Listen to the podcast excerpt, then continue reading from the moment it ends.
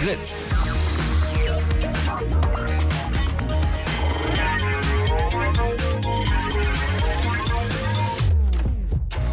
Blue Moon. Die zwei Sprechstunden.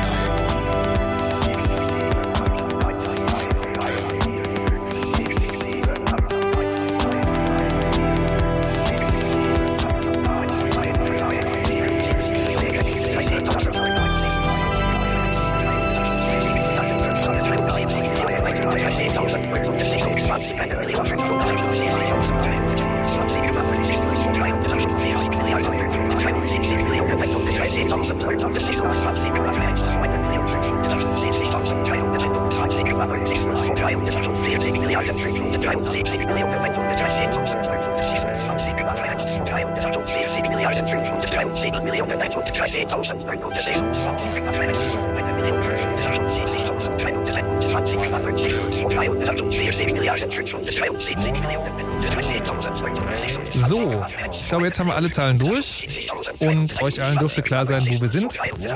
An einem letzten Donnerstag im Monat, nämlich Chaos Radio, wo äh, Leute von diesem seltsamen Chaos Computer Club, von dem man immer hört, äh, hier in die Sendung kommen, um uns über Dinge zu unterrichten, die dort draußen in dem seltsamen Internet, in dieser großen, weiten Welt äh, so vor sich gehen und ähm, die auch noch Leute mitbringen, was auch zum Beispiel auch heute der Fall ist. Ich begrüße schon mal Jan Schallerböck. Hallo und guten Abend. Hallo. Und äh, den Wetterfrosch, den ihr vielleicht schon kennt, der war schon mal hier. Guten Abend.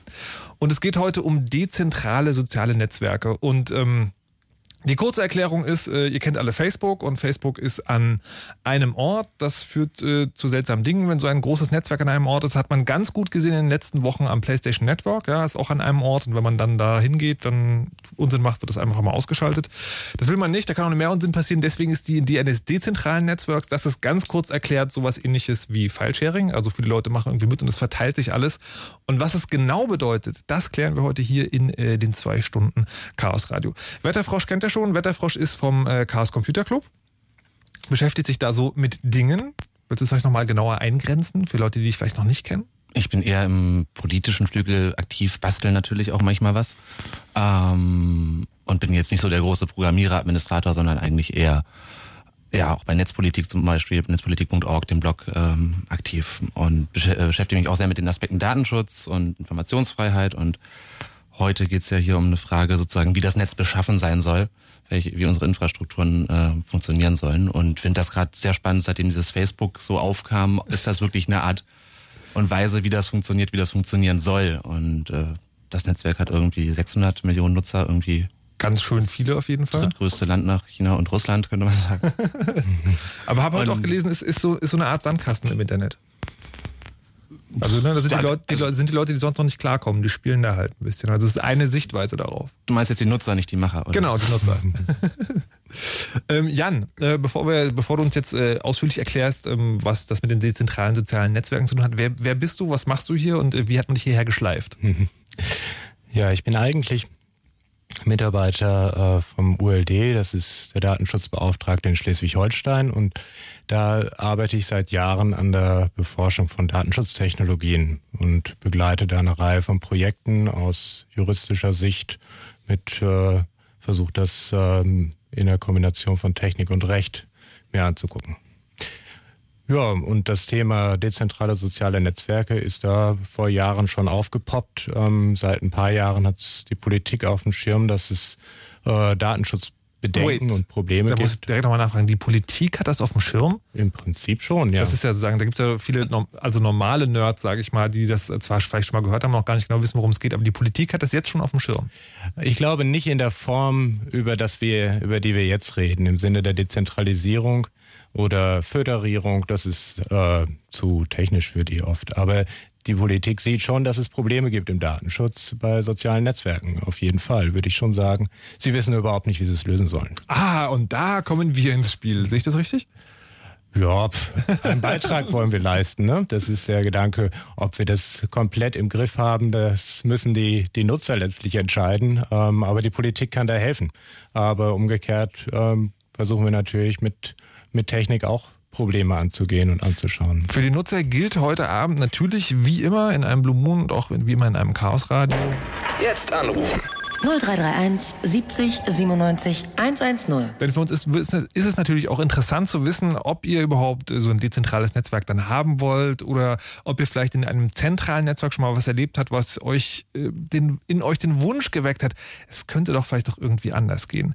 Welche Erfahrungen habt ihr da schon gemacht? Was war so schlimm, dass ihr denkt, okay, ich muss jetzt aufhören? Also gibt es bei euch vielleicht tatsächlich Facebook-Aussteiger? Weil ich kenne das nur aus Geschichten, dass Leute sagen, ich mache bei Facebook nicht mehr mit. Also ich kenne nur die zwei Leute. Leute, die sowieso nicht da sind und Leute, die immer da sind. Aber diese wirklichen Aussteiger, die kenne ich eigentlich nicht. Falls ihr dazu gehört, könnt ihr gerne anrufen und könnt uns dann auch erzählen, wie eine Alternative aussehen müsste, die ihr äh, benutzt.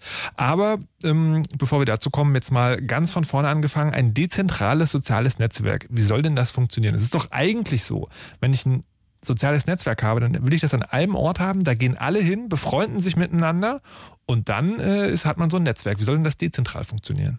Man kann sich das zum Beispiel so vorstellen wie E-Mail. E-Mail ist auch ein System, was jetzt nicht von einer Firma in der Hand ist oder von einer großen Organisation oder der Deutschen Post, äh, sondern jeder kann, oder was heißt jeder, jeder kann einen E-Mail-Server aufsetzen. Und also man kann sich aussuchen zwischen bestimmten Anbietern, die das für einen tun und mit Werbung Geld verdienen, wie GMX, Web.de, die meisten Provider, bei denen man sein Internet bezieht, bieten einen auch eine E-Mail-Adresse an. Und es können aber auch Firmen, die sozusagen sagen, unsere Mails sind uns irgendwie wichtig, das möchten wir lieber in unseren Händen halten und das nicht jemand anders anvertrauen, äh, selbst einen E-Mail-Server betreiben. Und das machen ja auch viele größere, die meisten größeren Firmen und Organisationen, Vereine häufig auch. Und das sind halt eben ähm, Datenlager unter ihrer ein, eigenen Hoheit. Und trotzdem kommen die E-Mails, obwohl es so viele Server gibt, alle beieinander an, Manchmal kommt da sogar eine E-Mail zurück, wenn es eben nicht klappt, weil irgendwie eine Mailbox voll ist. Und äh, so kann halt jeder sozusagen auch das finden, was er braucht. Wenn er jetzt irgendwie viele und große E-Mails hat oder so, dann sind das sicherlich andere Anforderungen. Also das ist ja natürlich sozusagen ein, ein schöner Vergleich, um zu zeigen, äh, dass äh, Struktur, also Infrastruktur auch so gestaltet werden kann, dass sie an verschiedenen Orten existiert. Aber der Vergleich hinkt wie alle Vergleiche, denn äh, was man bei E-Mail kennt, das ist ja so ein Medium, was wir seit Jahrtausenden benutzen. Aber ähm, wenn auch immer sich jemand auskennt, man ihn fragt, so Mail, sicheres Kommunikationsmedium, wird so ganz schlimm mit dem Kopf gewogen und so, nee, also Mail kann man man eigentlich nicht vertrauen. Das ist so, das ist so, das funktioniert, um so ein paar Texthäppchen zu, äh, zu, zu übermitteln. Aber wenn man da vertrauenswürdige Sachen machen will, muss man ganz viel Verschlüsselung draufpacken. Und überhaupt ist es alles nicht so einfach. Es ist ein sehr gestriges Medium. Das heißt aber, übertragen der Vergleich, wir sollen, also jeder hat dann sein eigenes kleines soziales Netzwerk, aber die müssen ja dann irgendwie miteinander kommunizieren. Genau, das heißt, also E-Mail, der, der große Unterschied in der Struktur ist, Facebook ist ein Anbieter. Das ist irgendwie ein Service, den ich da auf einer Webseite wahrnehme. Und Mail ist ein Protokoll. Das ist einfach nur ein Standard. Wie redet man miteinander? Das heißt sozusagen, dass das dezentrale soziale Netzwerk, also das Perfekte, was vielleicht äh, heute Abend noch entworfen wird, das ist dann äh, erstmal gar nicht sozusagen eine, eine, eine reale Ausprägung, sondern erstmal eine Vereinbarung von vielen verschiedenen technikaffinen Leuten, die sagen so, auf diese Art und Weise tauschen jetzt äh, so, also kleinere soziale Netzwerke Daten untereinander aus. Im Grunde ja. Im Grunde ähm, funktioniert es genau so wie Mail ähm, und braucht nur die Übereinkunft darüber, wie man sich miteinander äh, austauschen will und wie man sich unterhalten will. Das hört sich doch jetzt aber wiederum so einfach an, dass man denkt, okay, also spätestens seit Facebook groß ist, könnte doch irgendjemand mal auf die Idee gekommen sein und sagen, geil, sowas baue ich. Das Einzige, was ich in der Richtung kenne, ist äh, Diaspora. Und ähm, die sind ja nun seit anderthalb Jahren am vom Alpha in Beta-Stadium kommen, aber viel mehr ist da noch nicht passiert. Naja, wir sind einfach in wahnsinnig schnellen Prozessen und es dauert einfach, äh, bis sich dann, bis dann irgendwie Technologien sich so entwickeln, dass sie gut funktionieren. Äh, und am Anfang haben wir oft äh, Situationen, wo ein Spieler am Markt ist und das Ganze ziemlich dominiert. Das war beim Betriebssystem so, hat sich ein bisschen verteilt, aber ähm, der Vergleich mag hinken. Bei anderen Beispielen ist es deutlicher. Äh, vor 20 Jahren, als wir viele von uns über CompuServe ins Internet gegangen sind, boten die einen internen Mailverkehr an. Ähm, jetzt wird niemand mehr auf die Idee kommen, so einen Dienst zu nutzen, weil wir eben äh, über, über E-Mail zwischen verschiedenen Anbietern hin und her austauschen können, weil sich da ein Protokoll durchgesetzt hat. Und äh, genauso kann das in anderen Bereichen auch sein. Das dauert einfach eine Zeit und da muss man vielleicht in Perspektiven von fünf bis zehn Jahren denken. Gibt es denn da jetzt schon irgendwie einen Ansatz, dass man sagt, ähm, ja, Absolut. Also es gibt ähm, es gibt Konzepte und es gibt auch erste Test Kisten sozusagen. Diaspora hast du ja gerade schon erwähnt. Das war äh, eine ganz spannende Initiative, denn in vielen Kreisen ist äh, eigentlich seit zwei, drei Jahren ziemlich klar, dass man alternative Ansätze sich angucken muss. Und da waren vier Jungs, die waren gerade aus der Highschool raus äh, und haben gesagt, wir müssen es einfach mal bauen. Und äh, haben ins Netz äh, eine Seite gestellt und um Spenden gebeten gesagt, wenn wir jetzt in 30 Tagen ungefähr 10.000 Dollar Zusage kriegen, dann fangen wir an, machen drei Monate, stecken wir in dieses Projekt rein. Naja, die hatten bis zu dem Termin ähm, 200.000 Dollar und äh, haben sich dann gleich äh, mit einer Firma zusammen mit einer Firma zusammengetan, die sowas professionell macht und sitzen jetzt seit einem halben Jahr dran, sowas zu entwickeln. Und das läuft. Das läuft noch nicht so, dass ich sagen würde, es ist äh, für jeden nutzbar, aber äh, man kriegt so einen kleinen Einblick, wie das funktionieren kann. Ja.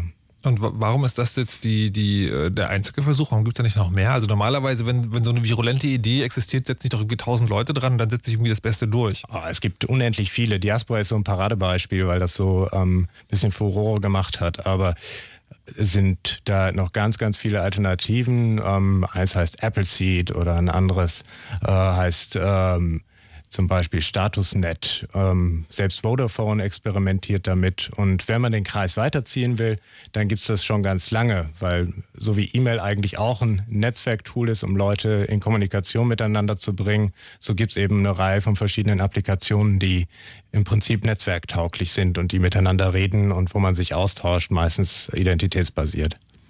Jetzt ähm, ist es ja so, dass Facebook vor allem dadurch besticht, dass es so einfach funktioniert. Ja, es ist also momentan der einzige Dienst, wo ich persönlich sagen kann, also wenn ich, wenn ich etwas suche im Netz, wo ich wirklich mit allen Leuten, die ich kenne, kommunizieren möchte, also ins, inklusive Großmütter und äh, wer da so alles am Start ist, dann kann das eigentlich nur Facebook sein, weil es nichts anderes gibt, äh, was sie verstehen. Und dazu hat Facebook noch so viel. Also du kannst halt nicht nur Textnachrichten austauschen, sondern irgendwie, also telefonieren kannst du noch nicht, aber Bilder und Filmchen und weiß der ja, kennt man ja alles.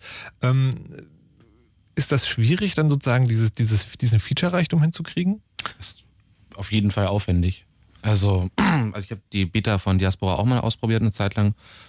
Also die ist schon schick, die kann man bedienen, so, sie ist aber sehr reduziert einfach. Es gibt mhm. da nicht diese ganz großen Klassen, ja, Features und alle möglichen jetzt noch ein Video anhängen. Ähm, und da fehlen halt einfach noch so viele Dinge, aber sie machen das, was sie tun, schon relativ schlank und schön. Und dann sind halt noch andere Fragen, die in so einer Entwicklung auch eine Rolle spielen, wie das dann skaliert ab einer gewissen Größe, wenn es viele Server mit vielen Nutzern gibt. Das sind ja auch Dinge, die können dann auch erst, werden dann wirklich erst dann optimiert, wenn das soweit ist, denke ich mal. Also, Der Punkt ist ja, es gibt innerhalb von Facebook eine unheimliche Vielzahl von Applikationen. Mhm. Ähm, und das sind die verschiedenen Interaktionsformen, die wir da haben. Die können ja auch mal über ein Spiel laufen oder sowas. Es gibt aber auch außerhalb von Facebook unheimlich viele Applikationen. Und äh, wenn wir es schaffen, ähm, das, was Facebook am Mehrwert bietet, in diese Applikationen nach draußen auch zu integrieren, äh, dann, ähm, dann ist das eine Alternative. Und die Frage ist, was ist der Mehrwert, den Facebook liefert? Und an vielen Stellen merkt man, dass Facebook nicht in erster Linie mehr ein soziales Netzwerk ist, sondern ein Identitätsmanagementsystem. Das heißt, im Grunde ist das ein System, wo ich mich innerhalb des Systems immer unter meiner Identität, die äh, schlauer oder perfiderweise auch noch eigentlich nach Konvention die Klarnamenidentität ist, unter der bewege. Und äh, das ist das ist der Mehrwert. Wenn es gelingt, das auch ein bisschen nach draußen zu holen, dann kann da schon sehr viel passieren. Also dann ist plötzlich ein Blog, äh, ist plötzlich eine Twitter-Wall ähm, und dann kannst du auf fertigen Applikationen sofort loslegen. Aber bis dahin ist ja noch weiter Weg. Jetzt äh, dezentrales soziales Netzwerk. Das also muss, es muss leisten, dass die Leute untereinander kommunizieren können. Es muss leisten, dass eine Identität sozusagen nicht nur auf der eigenen Seite funktioniert, sondern halt äh, netzübergreifend. Jetzt habt ihr wahrscheinlich eine Idealvorstellung davon, wie so ein dezentrales Netzwerk aussehen soll. Wie ist die? Also was muss das alles leisten? Jetzt mal nicht äh, dieses, damit Leute es benutzen, dazu kommen wir später, sondern was muss es technisch leisten, damit ihr sagt, okay, das ist jetzt eine Art soziales Netzwerk, damit bin ich zufrieden. Also es muss freie Software sein, die sozusagen von jedem Mann und jeder Frau wo der Quelltext offen ist, wo man sehen kann, wie sie funktioniert, die man anpassen kann, wo man Anpassungen weitergeben, verwenden darf, auch kommerziell. Ähm, also in dem Sinne muss sie einfach komplett trans als, als Software, die existiert als Softwareprojekt, sozusagen den Standards von Linux-freier Software äh, entsprechen, dass man dem auch wirklich vertrauen kann, jeder oder misstrauen kann, wie man will und selber eben äh, ein Auge drauf werfen kann oder eben die Kraft von vielen Leuten nutzt, ähm, das zu tun. Das hat sich auch soweit als guten Ansatz immer wieder bewährt und äh, dann muss diese Software Herrgott, am besten relativ schlank, sauber aufgeräumt sein, so, ne, wenn ich mir was wünschen kann. Und so. mit kommentiertem Code. mit kommentiertem Code bitte und äh, dass man die sehr leicht installieren kann. Dass ich, äh, dass jeder, äh, der irgendwo vielleicht einen Webspace hat oder irgendwie einen Computer zu Hause, der irgendwie mhm. durchläuft, ähm, das einfach installieren kann und sagen kann, ich habe jetzt hier meinen Knoten am Netz und auch ähm, wenn der vielleicht mal einen halben Tag oder ein paar Tage offline ist, die Nachrichten trotzdem nicht verloren gehen, weil sozusagen an dem Knoten, wo sie vorher hängen, sie zwischengespeichert werden. Visionen gibt's dafür ähm, mittlerweile unheimlich viele. Eine davon wurde vor einiger Zeit von Eben Moglin, dem Hausjuristen der Free Software Foundation, an die Wand geworfen. Und äh, die entwickeln gerade mit einer neuen Stiftung, die heißt Freedom Box Foundation, einen Ansatz, wo sie sagen, okay, wir haben hier einen kleinen Computer, der passt im Prinzip in eine Steckdose und steckt da drin und fertig ist der Computer. Den schließt man ans Internet an und da ist eben die Software drauf. Fertig. Und dann hat man das bei sich zu Hause. Dann ist auf diesem Steckdosencomputer, Shiva Plug, ist dann im Prinzip die Software für einen kompletten sozialen Netzwerkserver, der mit anderen Knotenpunkten im Netz äh, kommunizieren kann. Und ich habe den bei mir. Gibt es da schon eine, eine Preisnummer? Preisnummer. Also diese Shiva Plugs gibt es tatsächlich recht billig. Die kosten 100 so um die 100 Dollar. Ähm, mittlerweile gibt es aber auch interessante Konzepte, die noch viel günstiger vom komplette Computer anbieten können. Also äh, Größenordnung 25 oder 17 Dollar oder sowas.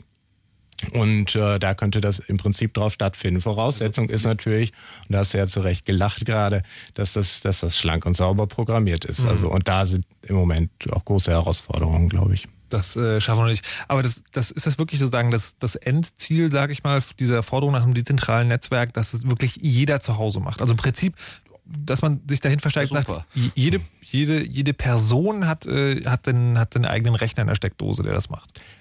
Also ideal finde ich schon das Konzept von physikalischer Kontrolle. Ich finde das schon ziemlich cool. Also zu sagen, ich muss einen Stecker ziehen und kann dadurch sehen, äh, das kann nicht mehr verbunden sein, was da drauf ist im Netz. Das kann ja kopiert an anderer Stelle auch nochmal vorliegen, aber das, wo ich weiß, das ist in der aggregierten zugreifbaren Form nur so dort, kann ich ziehen. Das ist, das ist irgendwie ein ganz cooles Feature. Ähm, das finde ich sehr spannend. Es muss aber nicht so sein und für viele Anwendungen und auch für Übergangszeiten ist es sicherlich wichtig und sinnvoll, dass es äh, flexibel ist, dass Sachen beim Hoster liegen können, dass, ähm, dass ich das quasi auslagern kann und das nicht bei mir unbedingt haben muss.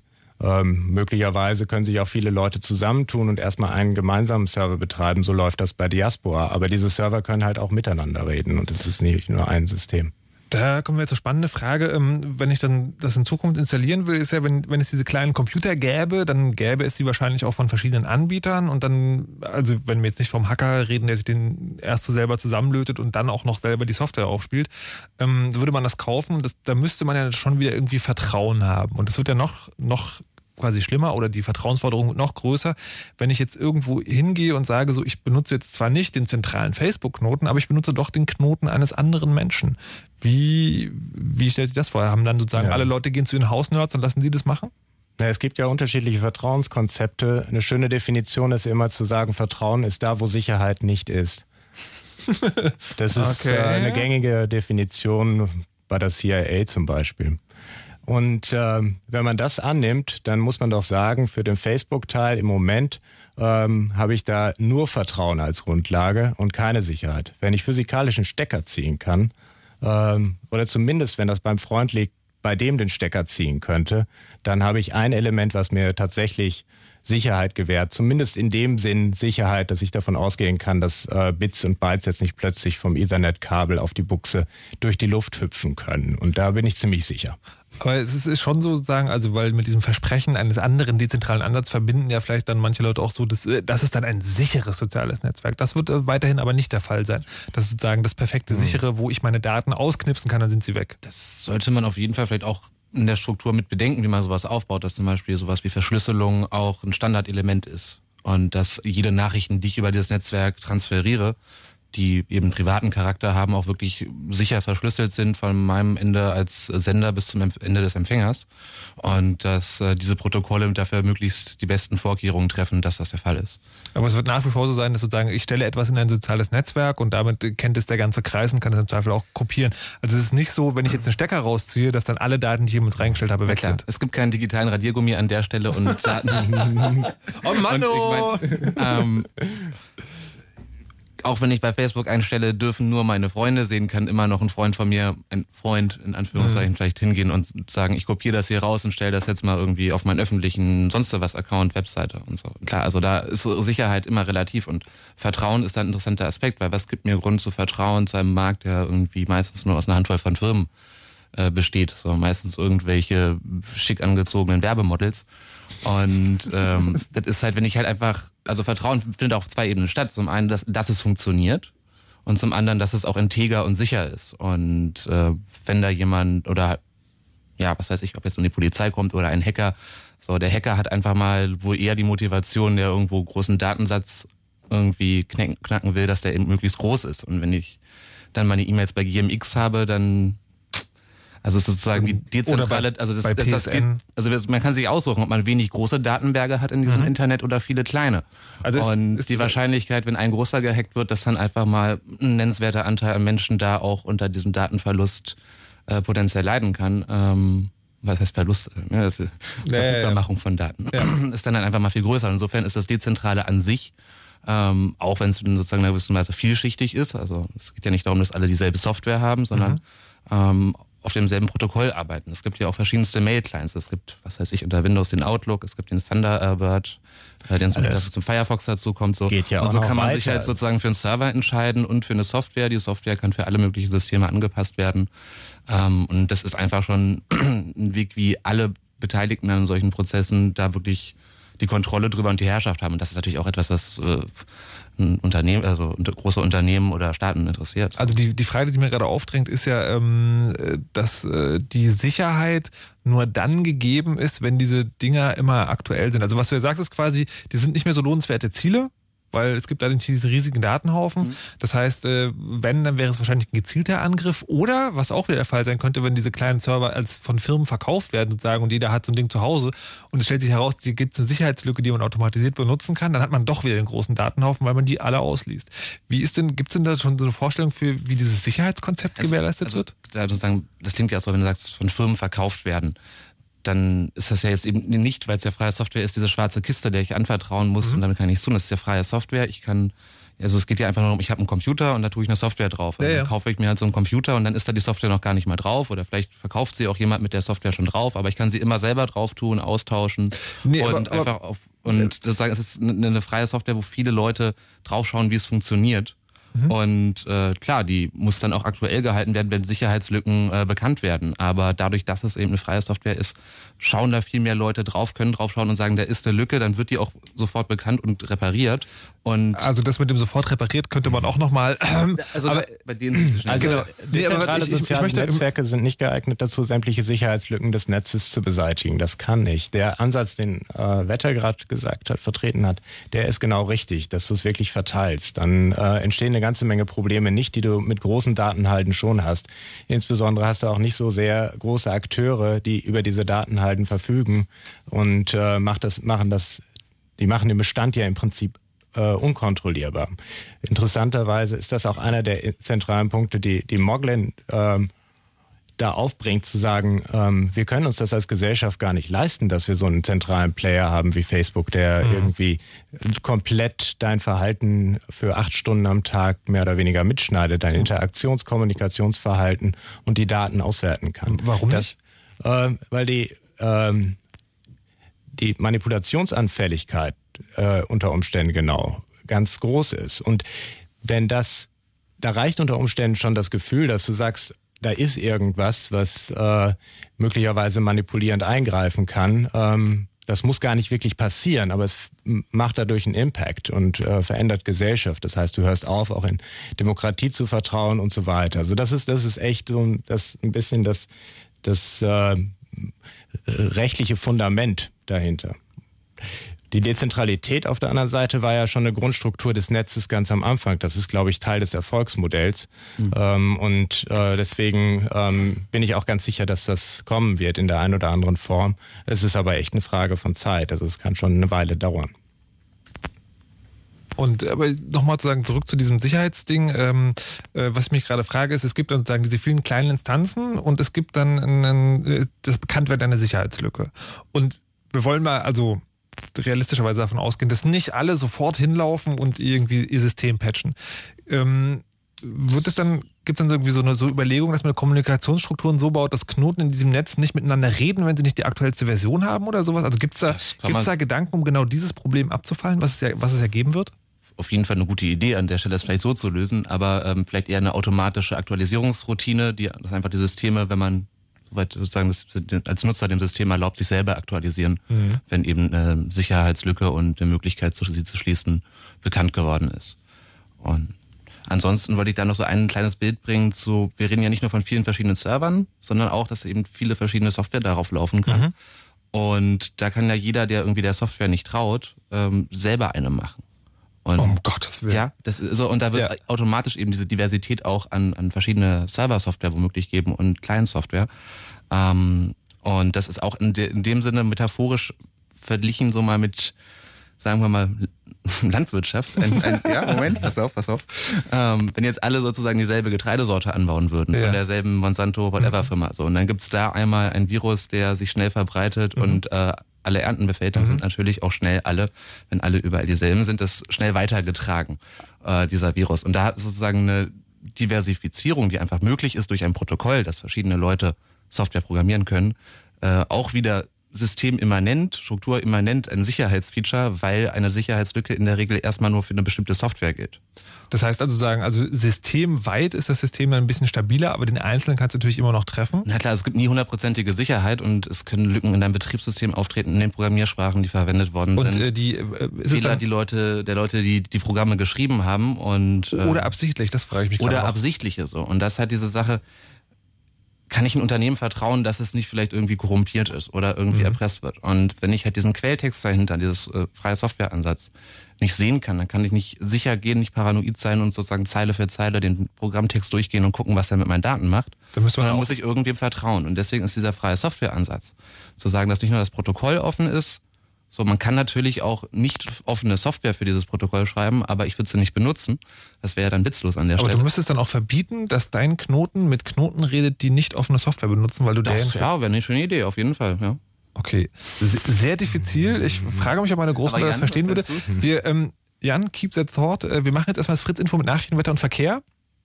Und äh, dann geht's hier gleich weiter beim Chaos Radio. Fritz ist eine Produktion des RBB. Und wir kommen jetzt zum Datenverkehr. Keine Sperrungen des Internets in Deutschland. Die Bundesregierung hat sich endgültig von der umstrittenen Zensurinfrastruktur verabschiedet, die Seiten geblockt hat, auf denen sexuelle Handlungen an Kindern gezeigt werden. In Zukunft werde Löschen statt Sperren bevorzugt. Telekom beabsichtigt Zwei-Klassen-Internet. Mit sogenannten Serviceklassen will die Telekom Qualität sichern. Man suche das Gespräch mit verkehrsintensiven Anbietern wie YouTube, um über die Bezahlung der Verwaltung größerer Datenströme zu reden. Bitte achten Sie auf alle Einschränkungen, die sich daraus für Sie als Endkunden ergeben können. Netzneutralität für niederländische Datenautobahnen. Der Wirtschafts- und Innovationsminister Maxime Verhagen kündigte einen Gesetzentwurf an, der einen freien Zugang zum Internet sicherstellen soll. Auch sollen Mobilfunkanbieter die Nutzung von Internettelefonie nicht unterbinden dürfen. Wir wünschen allen Datenreisenden eine angenehme Anbindung. Vielen Dank, Philipp Burger. Und wenn neue Musik im www, dann fritz.de.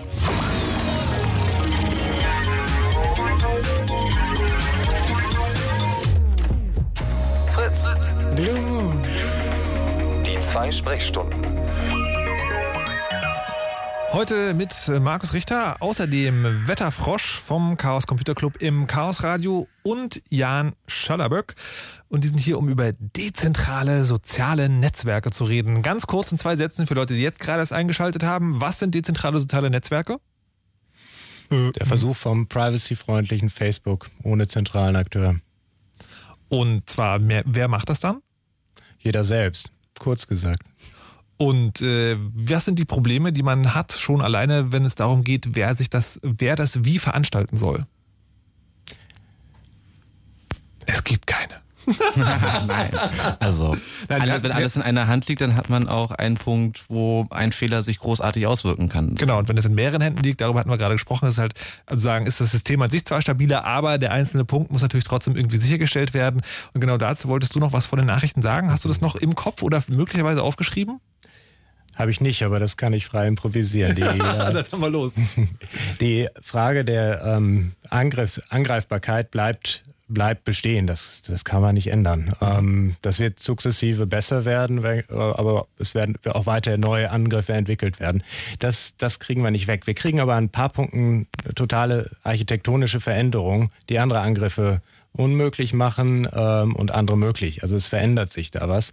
Und ich glaube, dass die Art der Angriffe, die dann möglich bleibt, äh, überschaubarer ist als, als gesellschaftliches und individuelles Risiko. Jetzt haben wir äh, Patrick, der angerufen hat, das könnt ihr übrigens auch tun, unter 0331 70 97 110 und der hat äh, Erfahrung gesammelt mit einem diesen, dieser dezentralen sozialen Netzwerke, eines der größeren, die schon ausprobiert werden können, nämlich Diaspora. Und jetzt ist er am Telefon. Hallo Patrick. Ja, hallo, grüß euch. Was genau hast du denn mit Diaspora zu tun? Ja, also ich habe da, ähm, sage ich mal, angefangen damit, dass ich einfach mal in, in dieses Netzwerk reingegangen bin. Das lief über Twitter. Ähm, Diaspora ist jetzt fertig. Ich habe schon vorher gesehen, dass die drei Jungs da was entwickeln wollen und äh, es hörte sich für mich echt super an. Ich habe das im HSV Newsticker gelesen und äh, war auf Twitter eben und ähm, ich habe mir die Videos angeguckt und fand das halt eigentlich echt klasse, dass endlich mal Daten verschlüsselt ausgetauscht werden, dass man sehr äh, selbstbestimmt äh, arbeiten kann. Ähm, man hat da Aspekte, in die man postet. Das heißt, man kann sehr selektiv sagen, der darf das sehen, der darf es nicht sehen und kann dann halt quasi an Leute was schicken, die ähm, man kennt, äh, die man äh, weniger gut kennt oder halt an alle oder man kann halt nach Twitter posten und nach Facebook, wenn man das will, kann man aber auch ausschalten. Ähm, das ist schon eine ganz, ganz klasse Sache. Die äh, Bilder, die man postet, beispielsweise sind versch verschlüsselt mit einem Algorithmus, mit einem GPG-Algorithmus. Und ähm, damit kann halt nur derjenige das sehen, äh, der das soll. Also beispielsweise habe ich das öfters mal gesehen in Facebook, dass Leute öffentlich halt äh, Fotos von ihren Kindern posten und sowas gehört halt eigentlich nicht in die Öffentlichkeit, sondern halt in die Privat. Äh, Du hast also, du hast, äh, du hast Diaspora also selber ausprobiert und bist begeistert. Ich bin relativ begeistert, ja. Also das Einzige, was vielleicht fehlt, ist äh, der Retweet-Button, den es halt bei Twitter gibt. Übrigens äh, muss ich euch korrigieren, die ist nicht in der Beta. Äh, Diaspora ist in der Alpha, geht aber in die Beta über. Richtig. Und ähm, ich habe es auch installiert äh, und es geht auch sehr, sehr reibungsfrei, wenn man die äh, Anleitung korrekt liest. Ich Das heißt, du hast, äh, da muss man dazu sagen, du hast sozusagen so einen Server bei dir installiert und äh, Ja, bist, bist nur du, bist du bist nur du. Du bist nur du darauf unterwegs oder auch noch andere Leute? Es sind äh, auf beispielsweise, es gibt halt einen deutschen Server, also einen deutschen Pod. Nein, nein, auf Also- den, den du installiert hast, sind da noch andere Leute unterwegs? Derzeit nicht, nee. Okay. Was, äh, Also wen, wen, würdest, einfach nur mal eine Spiel Spielerei zu gucken, geht gut zu installieren. wen würdest du denn da rauflassen? Also was müsste jemand mitbringen, der sagt, äh, kann ich bitte deinen äh, Pod benutzen? Naja, der ist nicht öffentlich, der ist, äh, sage ich mal, netzintern. Aber im Prinzip äh, habe ich mit dem Gedanken gespielt, auch ähm, selber einen Pod anzulegen. ist halt immer eine, eine Kostenfrage. Nicht? Man muss halt irgendwie einen Server haben, den man betreiben muss. Okay. Du musst das ja nicht öffentlich tun. Du kannst ja auch, also wärst du denn bereit, Freunden oder Bekannten einen Account auf deinem Server zu Das geben? könnte man machen, ja. Also, ja, aber es ist ja wenig sinnvoll. Also wenn, dann müsste man halt schon, äh, sag ich mal, äh, relativ öffentlichen Pods organisieren. Okay, Patrick hat also äh, Diaspora ausprobiert und ist sehr begeistert davon. Einen Pod hat er auch sich selber installiert, aber äh, sagt, er ist erstmal nur für ihn so. Für andere möchte man das äh, nicht zur Verfügung stellen. Wir haben jetzt noch äh, jemand hier, der sich äh, Kloschi nennt. Und ich hoffe, ich habe das richtig ausgesprochen. Und der betreibt so ein Ding äh, in einer etwas größeren Variante. Da seid auch ihr unterwegs auf äh, dem seinen sozusagen Knoten für Diaspora. Ja, Kloschi ist eigentlich. Ah, du bist auch. Hey. Ja, ich bin schon da. Grüß euch. So, und ihr, ihr seid jetzt bei ihm unterwegs Ist richtig, ja. Wir, und ihr vertraut ihm da auch.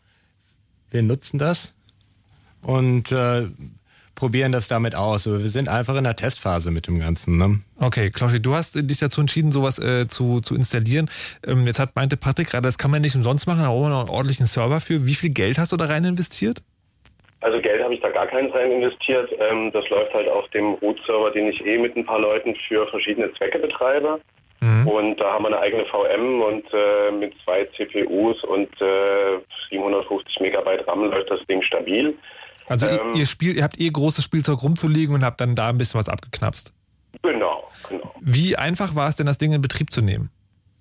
Also da ich das quasi äh, beim Release der ersten Alpha äh, direkt an Start gebracht habe, war das alles noch ein bisschen hakelig. Ähm, wer sich mit Rails auskennt, damals äh, war die einzige Möglichkeit, ähm, das Diaspora in der Development-Umgebung auszuführen. Zwischendrin hat man dann für produktive Pods auf die Production-Umgebung umgestellt. Da hatte ich dann einen riesengroßen Fu, ähm, die Datenbank zu migrieren und so weiter. Also ähm, von dem Weg äh, oder der Weg von dem ersten Alpha-Release bis heute war nicht schmerzfrei. Allerdings muss man sagen, dass es sich inzwischen sehr einfach maintainen lässt, wenn man ein paar Command-Line-Kenntnisse hat.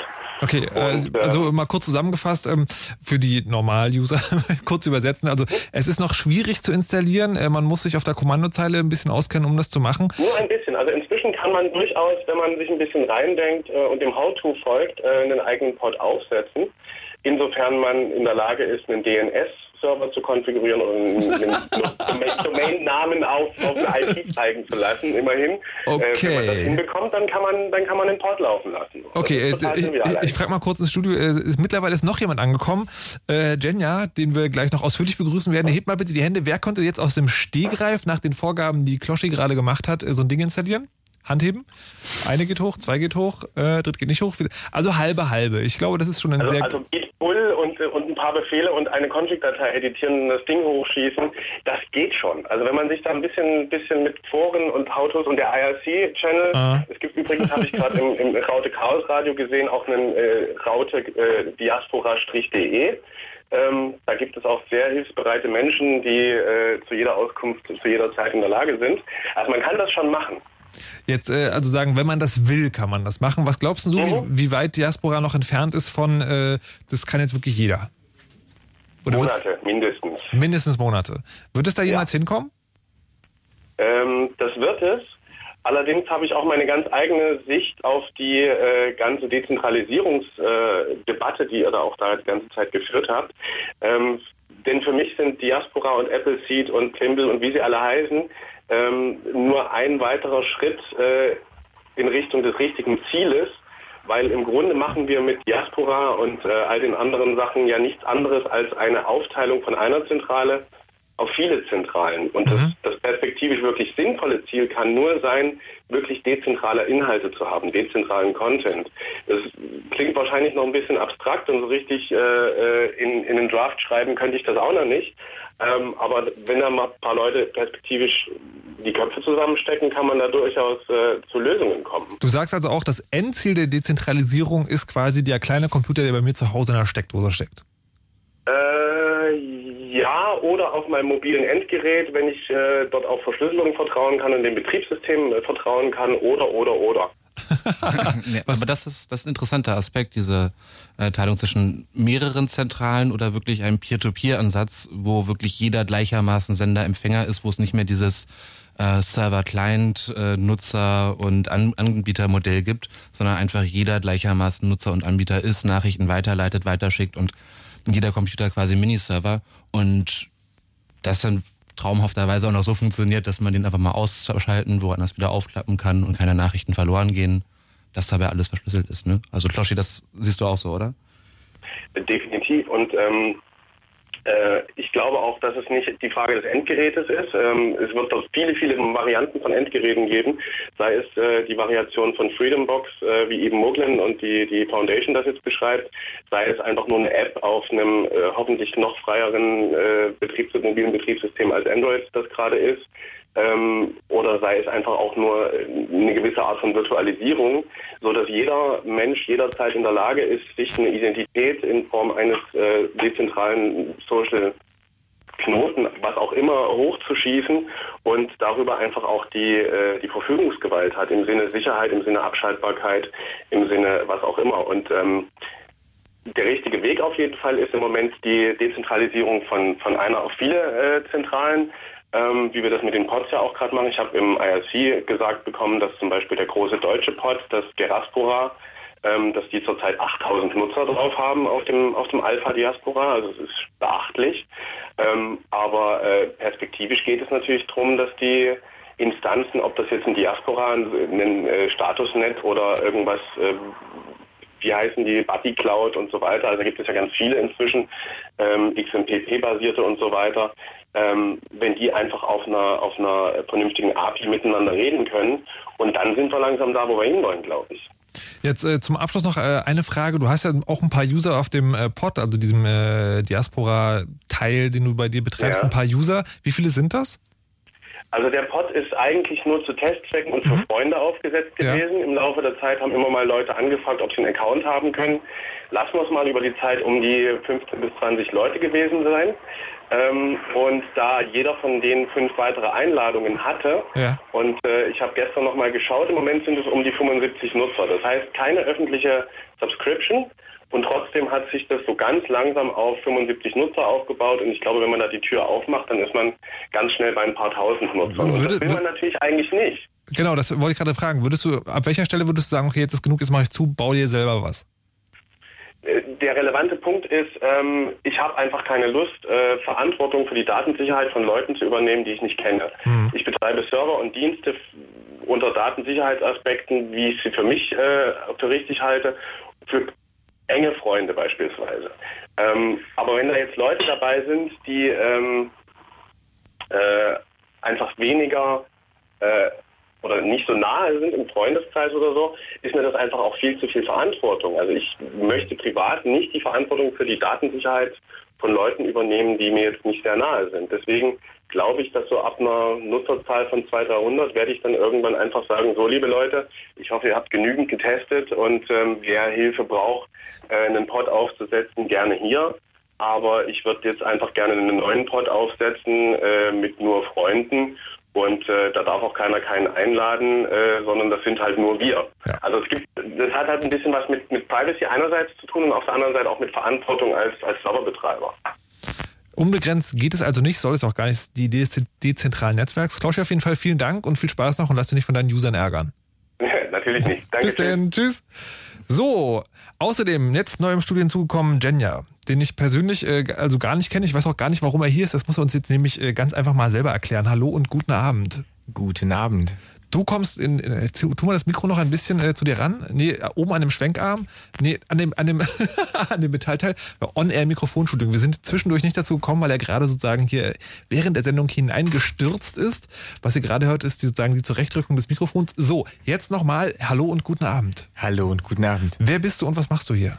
Ähm, ich bin Jenja. Ich bin hier, um eigentlich so ein bisschen die ähm, Nutzer Seite zu repräsentieren. Denn eigentlich ist es ja so, dass das Netz, die Software, die Pakete, die Funktionen, die wir dort haben, immer sich an dem orientieren, was eigentlich die Menschen da draußen, und zwar die normalen Menschen, die eben nicht DNS konfigurieren können, ähm, tatsächlich auch benutzen. Denn wenn alle meine Freunde tatsächlich ähm, einen eigenen Port konfigurieren können, dann können wir das ja heute schon alles machen. Aber heute mhm. ist es noch nicht so weit, dass wir, dass wir sagen können, die Software hat abgehoben. Und ähm, ich bin da so ein bisschen, also wir, wir sitzen jetzt hier gerade zu dritt auf einer Seite so, ähm, und ähm, das stellt auch so ein bisschen diese rechts-links-Mitte ähm, äh, Position dar. Ne? Ich bin eher so ein bisschen der, der, der soziale Aspekt und wann hat das Ding tatsächlich eine Relevanz und eine, eine ähm, Beantwortung der Userbedürfnisse. Ähm, und ganz rechts haben wir dann die technische Seite, die dann irgendwie extrem auf ähm, Datensicherheit, Kryptographie etc. So könnte man ein schönes Diagramm der Gäste heute hier in der Sendung machen. ein sogenanntes Technikgefälle von links nach rechts. Und ist es dann auch ein Sozialgefälle von rechts nach links? Nein! Darüber wollen wir also, um Gottes Willen. Äh, wie zufrieden bist du denn mit, Dias mit Diaspora aus äh, User-Sicht? Also ich meine, schon, schon der Name ist ja schrecklich, man kann es kaum aussprechen, weil die Betonung kann ich mir überhaupt nicht merken. Ja, Diaspora ist ja auch, ähm, hat ja auch so eine Konnotation im kulturgeschichtlichen Raum, aber die war, glaube ich, nicht bein, äh, gewünscht oder mhm. äh, geplant.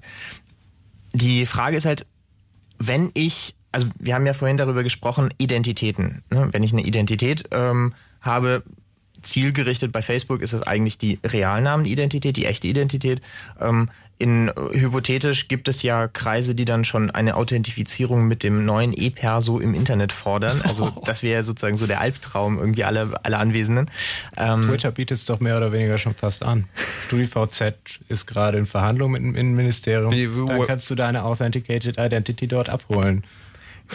Und ähm, es gibt bei, hast du gerade Twitter bietet das schon angesagt? Die bieten qualifiziert Authenticated Identities an, die haben noch keine E-Perso-Schnittstelle, machen das im Moment über Postident. Aber ich, ich dachte, bei denen geht es eher sozusagen um die Stars und Sternchen, damit sie die sich verifizieren können, aber die wollen das nicht jetzt verpflichtend einführen. Nee, nee, nee, das Feature, ist, du kannst es als Feature einführen und dann hast du, hast du so eine kleine Banderole auf deinem auf deinem Avatar. So Schwarz-Rot-Gold. Äh, Wer das liest, ist doof. Authenticated. So, ich bin's wirklich.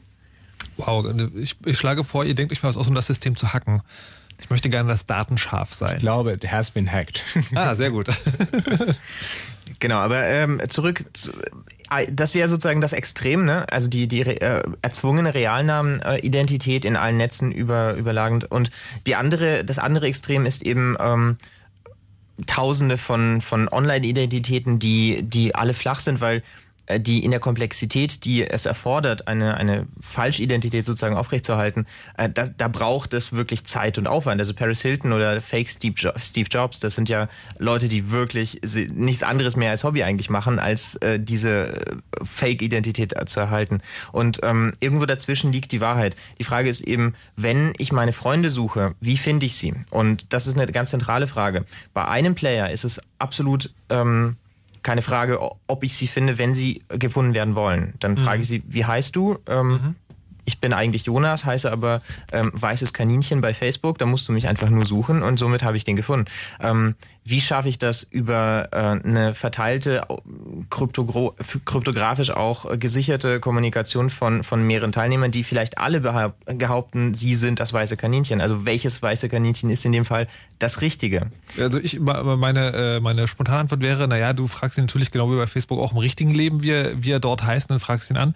Ähm, äh, die Herren und Damen vom Technikgefälle ein bisschen weiter oben. Wie ist das gelöst? Es gibt eine gesellschaftliche und eine technische Antwort, wie immer. Okay. Ähm, beziehungsweise sind gesellschaftliche und technische Aufgabenstellungen. Das eine ist Social Search als, als Feature in dezentrale Systeme reinzukriegen. Das ist keine triviale Aufgabe, ähm, aber zum Beispiel sitzt da meines Wissens äh, Leute in, äh, in Cambridge dran, ähm, die, die darüber promovieren. Das ist noch nicht 100% gelöst, aber dezentrale Suchmaschinen gibt es schon ein paar Modelle dafür und Peer-to-Peer-Search läuft auch irgendwie.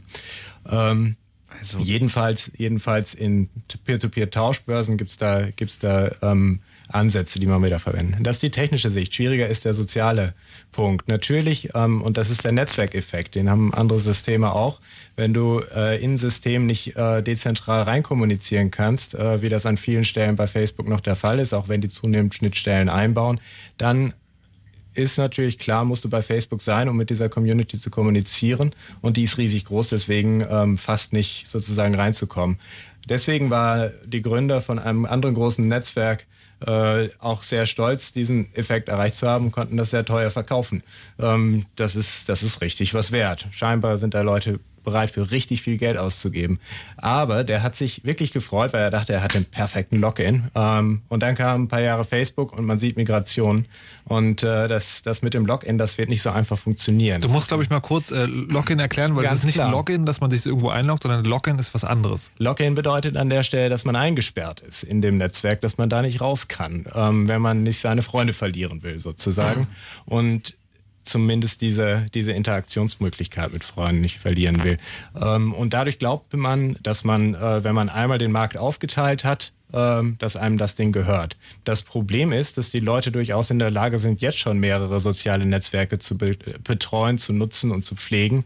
Ähm, neben Facebook macht jeder mittlerweile auf jeden Fall E-Mail, habe ich mir sagen lassen. ähm, aber ähm, daneben eben auch noch eine ganze Reihe von weiteren und dass es zusätzlich noch so ein Kohortenverhalten gibt. Das heißt, alle sieben Jahre ändert sich das soziale Umfeld ziemlich komplett, zumindest in den ersten 28 Jahren und das kann man dann weiterspinnen bis, bis zu den vielbeschworenen Silver Surfern. Ja.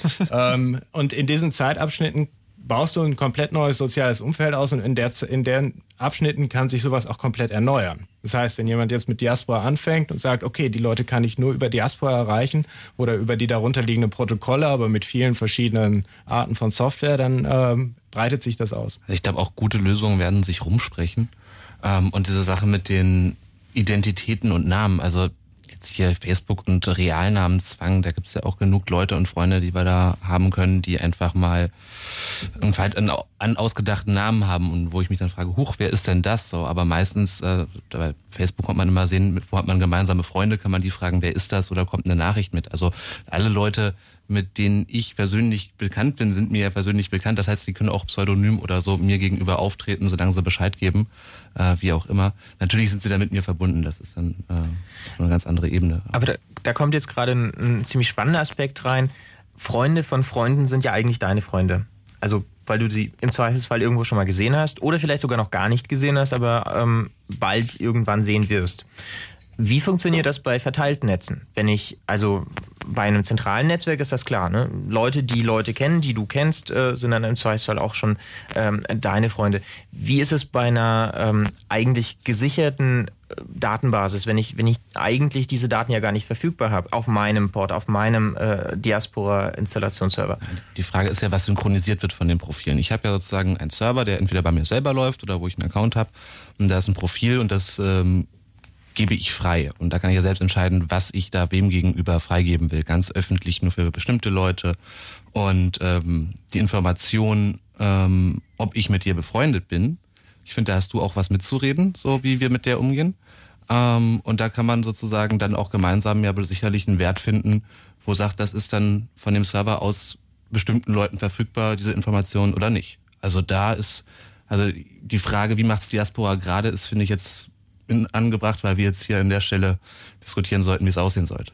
Genau. Und ähm, ich, also die Definition einer Beziehung sollte natürlich von beiden Teilnehmern ähm, beeinflusst werden können. Die Frage ist natürlich, wenn ich jede einzelne Freundschaftsbeziehung einmal anfassen muss, damit ich sagen kann, ja, die gibt's noch und ja, die, ähm, die möchte ich gerne weitertragen und dann muss ich die eigentlich ein Jahr später spätestens eigentlich auch nochmal anfassen, weil vielleicht haben wir uns schon lange nicht mehr gesehen und der ist, den lade ich vielleicht nochmal zu meiner Hochzeit an, wenn ich überhaupt eine habe.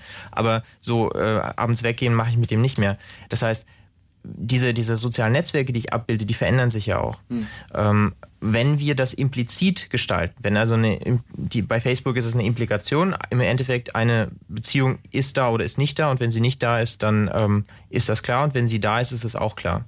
Ähm, bei Diaspora kann ich da eine relativ feine Körnung. Ich kann äh, eben bei Facebook hat das ja auch eingeführt, die sozialen Kreise, denen ich eigene Granularitäten geben kann. Ähm, das wird das, das erhöht aber die Kosten. Also es erhöht sozusagen den, den Zeitaufwand, den ein User investieren muss, um sein, ähm, sein Netzwerk, seine, seine äh, sozialen, gesellschaftlichen Verbindungen abzubilden. Na klar, wenn Sie Standardwerte etablieren, also was sozusagen üblich ist. Aber also der Nutzer kann entscheiden und dann muss man müssen beobachten, was ist und dann na klar, irgendeinen Standardwert muss man den einstellen, wenn man den System hinstellt oder eine gewisse Auswahl an Fragen sollte man ihnen vorher als Konfrontation geben, wie sie, dass sie drüber nachdenken und das jetzt einmal vielleicht generell einstellen. Das ist also die spannende Frage, wie es in diesen neuen äh, sozialen Netzwerken dann funktionieren kann, dass die Verbindungen zwischen Menschen abgebildet werden. Ich bin gerade ein bisschen überrascht, weil ich dachte, das ist alles gar kein Problem. Es ist nur eine andere Weise der Datenübertragung. Das muss ich gleich nochmal genau nachfragen. Vorher passiert aber Folgendes. Fritz.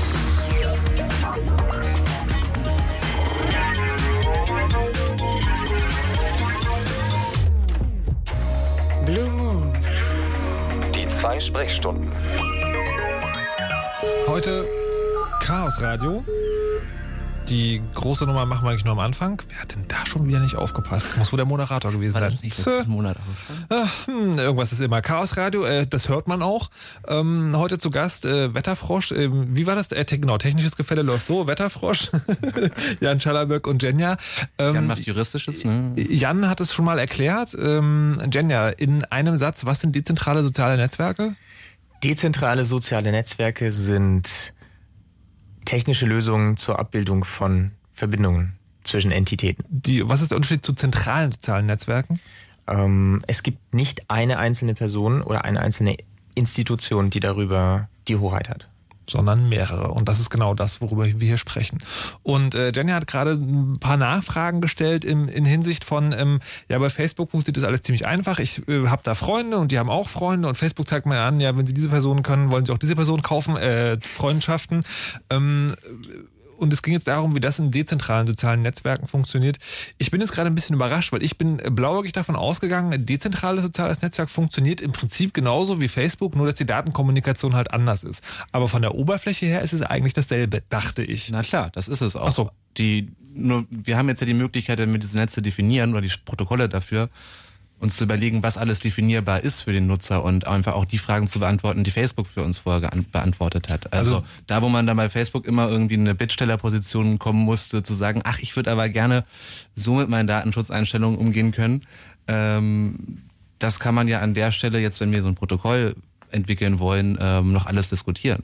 Das heißt, äh, da wäre dann der Punkt wahrscheinlich, dass die Einstellungen ein bisschen restriktiver wären. Also die Standardeinstellung in einem dezentralen sozialen Netzwerk wäre dann wahrscheinlich nicht äh, zeige jedem alles. Ja, Also das ist ja das, was häufig gerade an Facebook kritisiert wird, dass da die Standardeinstellungen doch sehr prominent und öffentlich sind mitunter. Mhm. Ähm, und da ist ja auch eine Forderung von Datenschutzbeauftragten, den Nutzer halt irgendwie das zulassen zu müssen durch so ein Frage-Antwort-Spiel. Könnt, könnte man das sozusagen auch so machen, dass man, äh, wenn es ja verschiedene Knoten gibt, die, die es dann äh, in diesem dezentralen sozialen Netzwerk gibt, dass man sagt, ich suche mir jetzt einen Knoten aus, der sozusagen einfach so Standardeinstellungen hat, die mir passen. Also könnte man die von Knoten zu Knoten verändern? Na klar, da kann sozusagen der Knotenbetreiber auch sagen, hm, ich habe wohl jetzt hier eher so eine Zielgruppe von Menschen, mache ich das mal so und so. Klar. Der kommen Sie auf den alles Open Server, der sich wahrscheinlich dann, der, der Schlagname wäre dann Facebook-Knoten, der sich dann für solche Dinge zusetzt.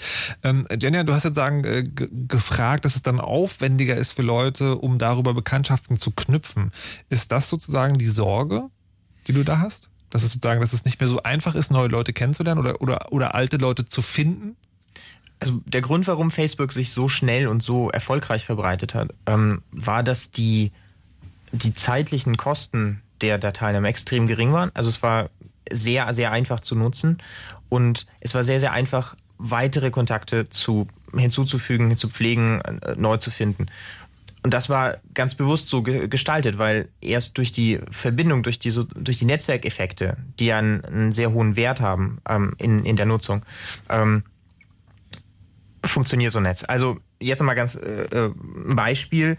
Ähm, die Daten leben ja irgendwo in diesem in diesem Netzwerk. Also irgendwie ich schreibe, heute habe ich äh, eine Gurke gegessen, dann schreibt Wetterfrosch, er hat eine Gurke gegessen und dann schreiben wir beide, wir haben äh, echt Bauchweh. Ähm, daraus, aus dieser, aus dieser Verknüpfung, aus der Konstellation kann man dann ja schon Mehrwert generieren. Vielleicht ähm, haben wir ja bei Pricewaterhouse in Frankfurt am Main gegessen. Vielleicht kennen wir da also jemanden. Also die Information lässt sich erst einmal nutzen, technisch erfassen und äh, weiterverwenden. Mhm. Das funktioniert aber nur, wenn die Information zuallererst verfügbar ist. Wenn ich alles schließe, wenn ich alles sozusagen mhm. ähm, sehr sicher gestalte, die Vorstellung ist, niemand darf irgendwas sehen, dann ähm, ist diese Information nicht da. Und der Mehrwert entsteht auch gar nicht. Aber das ist ja eigentlich nicht ein Problem der dezentralen sozialen Netzwerke. Das ist ja tatsächlich einfach ein Datenschutzeinstellungsproblem. Also selbst ein zentrales Netzwerk wie Facebook würde ja auch sagen, äh, genau das nicht leisten, wenn nur einfach die Datenschutzeinstellungen restriktiver werden. Völlig richtig, aber Facebook hat das ja am Anfang auch eben nicht gemacht. Es hat ja diese, diese Funktionen, diese, diese ähm, datenschutzrelevanten Funktionen sind ja erst später hinzugekommen. Also am Anfang war das, war das deutlich äh, ja, öffentlicher, auch die, auch die, das Bewusstsein. Es ist ja ein gesellschaftliches Problem. Wenn wir, wenn wir darüber reden, wie schaffen wir es, ein dezentrales Netzwerk zum Erfolg zu verhelfen? Ähm, wie schaffen wir es, das zu etablieren? Dann ähm, müssen wir uns auch fragen, wie äh, kriegen wir es tatsächlich raus? Und es reicht eben nicht, dass, dass jeder das auf seinem Computer in der Küche äh, laufen lässt. Ja klar, aber das ist halt eine Sache, bei Diaspora war jetzt die Standardeinstellung nicht, dass ähm, ich sehen konnte, wer alles deine Freunde sind. Wäre jetzt diese Standardeinstellung so gewesen, dass das der Fall wäre, so, dann hätte es diesen Effekt eher gegeben. Das ist jetzt ja eine Abwägung, wo man sagt, das war jetzt deswegen nicht so erfolgreich und so losgegangen womöglich, aber auch gleichzeitig eben hat's diese Daten eben nicht preisgegeben, was ja auch ein schöner Vorteil ist und das ist halt eine Sache, die man abwägen muss. Aber ich meine, wir hatten vorher E-Mail, wir haben jetzt alle da Facebook oder doch ein großer Teil ähm, und wenn es jetzt sozusagen eine wirklich gute Empfehlung gibt, wie Diaspora, dann wird sich das auch irgendwie rumsprechen und man wird irgendwie, also ich in mein Facebook-Profil, meine letzte Erinnerung war jetzt hier, das ist übrigens meine Diaspora-Adresse. So, ne? Also, ähm, aber ich noch auf einen ganz anderen Punkt kommen, der so ein bisschen fehlte, wo man einfach den Nutzer jetzt abholen muss, um so in diese Richtung auch zu kommen. Und das ist eben das, was äh, Jan auch mit Login meinte. Ähm, man baut geschlossene Systeme. Wenn man Leute über diese bequemen Sachen erreichen will, dann müssen sie alle Teil dieses Systems werden. Aber das ist ja eben der Punkt, der mich davon auch abhält, Leute in anderen Systemen wie MySpace, Twitter oder so eine Nachricht zu schicken. Da gibt's dann schon erste API-Elemente, heißen sie, die sozusagen bilateral zwischen den beiden Services eine Anbindung erlauben, häufig. Aber eben genau das ist das, was eben mehr gepusht werden muss und das ist das, was letztlich so ein äh, Protokoll getriebenes dezentrales Netzwerk äh, liefern würde, dass es eben größere Netzwerkaggregate gibt. Wir haben ja, ne, wie gesagt, GMX oder Web.de, ein deutschsprachigen Netz für E-Mail-Anbieter und genauso gibt es natürlich dann weiterhin äh, ein, Facebook, wo Leute hinrennen und dann eben Teil von einem wirklichen Netzwerk, sozialen Netzwerk sind, was auch dem Netzwerk folgt und nicht ja, das war immer dieses Bild, wir haben ein Netzwerk, das ist jetzt bei einem Anbieter mhm. und ist von der Struktur her gar nicht sozusagen dem technisch dem sozialen Netzwerk äh, nachempfunden.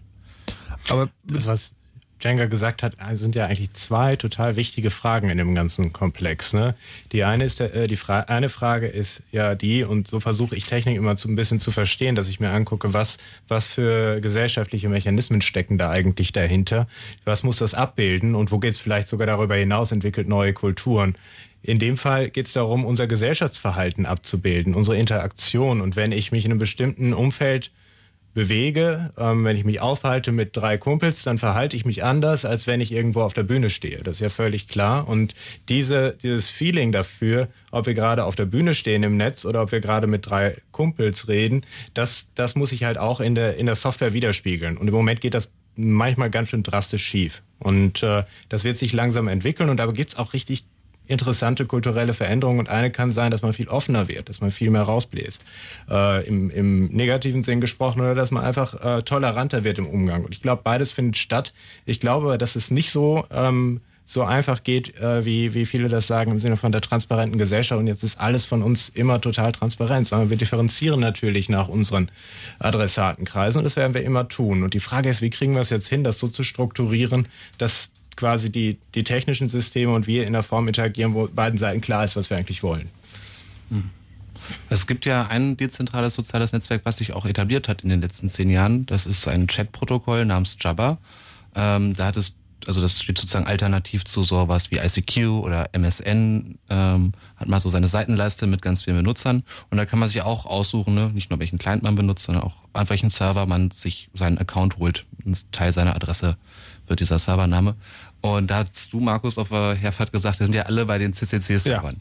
Ja. ja, das ist ja auch interessant, dass dann sozusagen an so, so einem Punkt viele Leute ein Vertrauen in die bösen Hacker stellen weil wir halt an der Stelle dann doch eher den Datenschutz natürlich auch äh, bieten wollen. Und es sind halt auch bei uns, also ne, ich bin beim nicht vom CCC, sondern beim Berliner CCC habe ich meinen Account. Also habe ich ja auch wieder so einen kleinen äh, soziotopischen Raum. Und ich äh, wette, in Frankreich sind das irgendwie andere Server, die benutzt werden und die sind nicht so stark auf dem CCC. Und so gibt's auch, wenn auch kleine andere Gruppen im deutschsprachigen Bereich, die anderes nutzen. Das macht ja auch Sinn. Ich habe natürlich mit Leuten aus Berlin, aus dem Chaos Computer Club, mehr Kontakt und mehr Nachrichten. Deswegen macht es ja auch sozusagen fast schon ökologisch, ökonomisch Sinn, die Server, die Nachrichten auch auf über einen Server in Berlin zu, zu belassen. Und mhm. dann gibt es natürlich zwischen dem Berliner CCC-Server wahrscheinlich viel Traffic mit dem Bundes-CCC-Server, weil Hacker untereinander auch wahrscheinlich bundesweit viel quatschen werden. Und Was? Die also miteinander?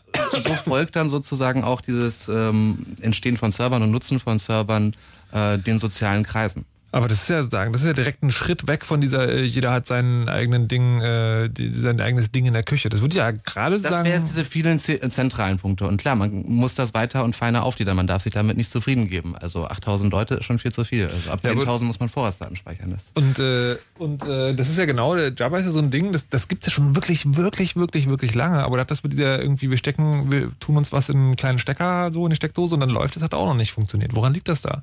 Und vor allen Dingen, wenn das da schon nicht klappt, bei so einem jahrealten Protokoll, wie soll das dann bei so einem komplexen Ding wie einem, wie einem sozialen Netzwerk funktionieren. Wer, wer soll das denn machen? Ich glaube, die Sache ist einfach, dass es ähm, aus dem Auge gelassen wurde und ähm, so ein bisschen wie dieses, warum verschicken wir nicht verschlüsselt E-Mails, weil es ein bisschen kompliziert ist. Und alles ging halt alles eine Entwicklung lange Zeit zu anderen Formen von wie Webseiten funktionieren und das also auch solche Unarten wie, dass man E-Mails in einem Webbrowser liest und wir haben da viel versäumt, was man eigentlich gerade biegen muss und äh, die Frage ist, ob es zu spät ist und ich das glaube ich nie. ist so, so ein gut, bisschen eine Frage der Marktmodelle, ne? Was was setzt sich durch? Ähm, und was für Angebote sind. Und da sind ein paar kritische Faktoren, die ändern sich gerade. Erstens, Software wird viel DAO-kompatibler. Ähm, man will es nicht glauben. Das stimmt, das sieht man an Facebook aber, zum Beispiel sehr. Ähm, aber es gibt viel mehr Leute, die Computer benutzen, wo man sagen würde, das hätten die vor 20 Jahren nicht gemacht. Und das liegt nicht daran, dass die jetzt irgendwie so viel computeraffiner geworden sind, sondern dass einfach viel mehr Produkte da sind, die die auch benutzen können. Und so ist das denkbar, dass das äh, auch für, einen, für einen einfachen Server, äh, für irgendein dezentrales soziales Netzwerk geht. Das ist das eine. Und das andere ist, ähm, die Hardwarekosten gehen und das, was dafür nötig ist an Hardware, das passt zu seinem zusammen. Also wenn du sagst, irgendwie so ein Server kostet nur noch 25 Euro ähm, oder 17 Euro oder sowas und da ist die Software gleich mit drauf und den steckst du in die Steckdose, nicht mehr 1000 Euro oder äh, 5000 Euro, dann ist das irgendwie ein anderes Angebot. Aber wann, äh, wann ist es denn soweit, dass es wirklich klappt? Das ist ja die Frage. Wann, wann gibt es denn zum Beispiel, warum bastelt niemand mal so einen Jabba-Server in, in diesem Steckdosencomputer? Das müsste doch einfach sein, so ein komisches dezentrales Netzwerk. Hier, Wetterfrosch. Technischer Kompetenzberg, ganz oben. Sag mal. Also ein Problem, was wir immer noch haben, dass wir kein richtiges Internet zu Hause haben. Also, das, naja, also komm, feste IP-Adressen wären schon sehr praktisch, aber na klar, man kann auch da Lösungen finden, die mit den dynamischen Adressen, die sie vergeben werden, äh, klarkommen. Äh, ist eine Sache von, müsste man einfach mal machen. Ja. Mhm. Aber das wird ja jetzt mit der IPv6-Umstellung alles viel besser. Oh ja. Oh ja. Da, das ist sozusagen das Highland der Technik. Und ähm, die Frage ist ja auch, also Jabba zum Beispiel funktioniert ja auch intern bei Firmen. Also es sind ja sozusagen Firmennetze, die ähm, per e einen eigenen E-Mail-Server haben, die auch einen eigenen Jabba-Server haben. Und da ist zum Beispiel Datenschutz ganz, ganz wichtig, weil ähm, die sagen, wenn wir irgendwas äh, über einen externen Dienst laufen lassen, dann ähm, können wir nicht mehr garantieren, dass die Information unser Haus nicht verlässt. Und insofern, das äh, sind auf jeden Fall dann, also können ja auch Einfallstore sein. War es ja auch für E-Mail. Also E-Mail haben die Leute ja zuerst äh, auf, der, auf der Arbeit verwendet und haben dann irgendwann gemerkt, hey cool, das funktioniert auch privat, da kann ich mich auch auf ein Bier verabreden. Aber die, die Einführung, äh, auch Universitäten sind ja dann in dem Fall Arbeitsplätze. Und dann hat irgendjemand angefangen, PowerPoint-Präsentationen per E-Mail zu verschicken und das war der Anfang vom Ende. Genau. Und wenn wir jetzt also sagen, der, wir nutzen oder wir, wir ver vergleichen E-Mail und ähm, soziale Netzwerke, könnte man ja auch hingehen und sagen, ähm, Diaspora gehört in jedes eigentliche Unternehmensnetzwerk. Eigentlich überall, wo ein Fileserver steht, überall, wo ein E-Mail funktioniert, sollte auch ein ähm, eigener Diaspora-Node stehen, weil die Information, die man mit seinen Arbeitskollegen teilt, die man äh, seinem Arbeitgeber mitteilen möchte, ist nicht zwangsläufig dieselbe Information, die man seinen Freunden mitteilen möchte. Da bin ich jetzt aber ein bisschen überrascht, weil dann sagst du ja im Prinzip, dass man äh, zwei soziale Netzwerkprofile in Zukunft äh, betreiben müsste, nämlich eins nur auf der Arbeit benutzt, dann auch auf dem Knoten auf der Arbeit ist und dann noch eins draußen. Das ist ja genau das, was man nicht will bei einem sozialen Netzwerk. Ja, ähm, habt ihr das kürzlich in den Nachrichten? Ähm, Daimler-Kollegen wurden zum, ähm, äh, zu ihrem Chef beordert, weil sie eine Gruppe geliked haben, äh, wo also der, äh, die, der Chef von Daimler irgendwie nicht so gut, äh, nicht so gut wegkam.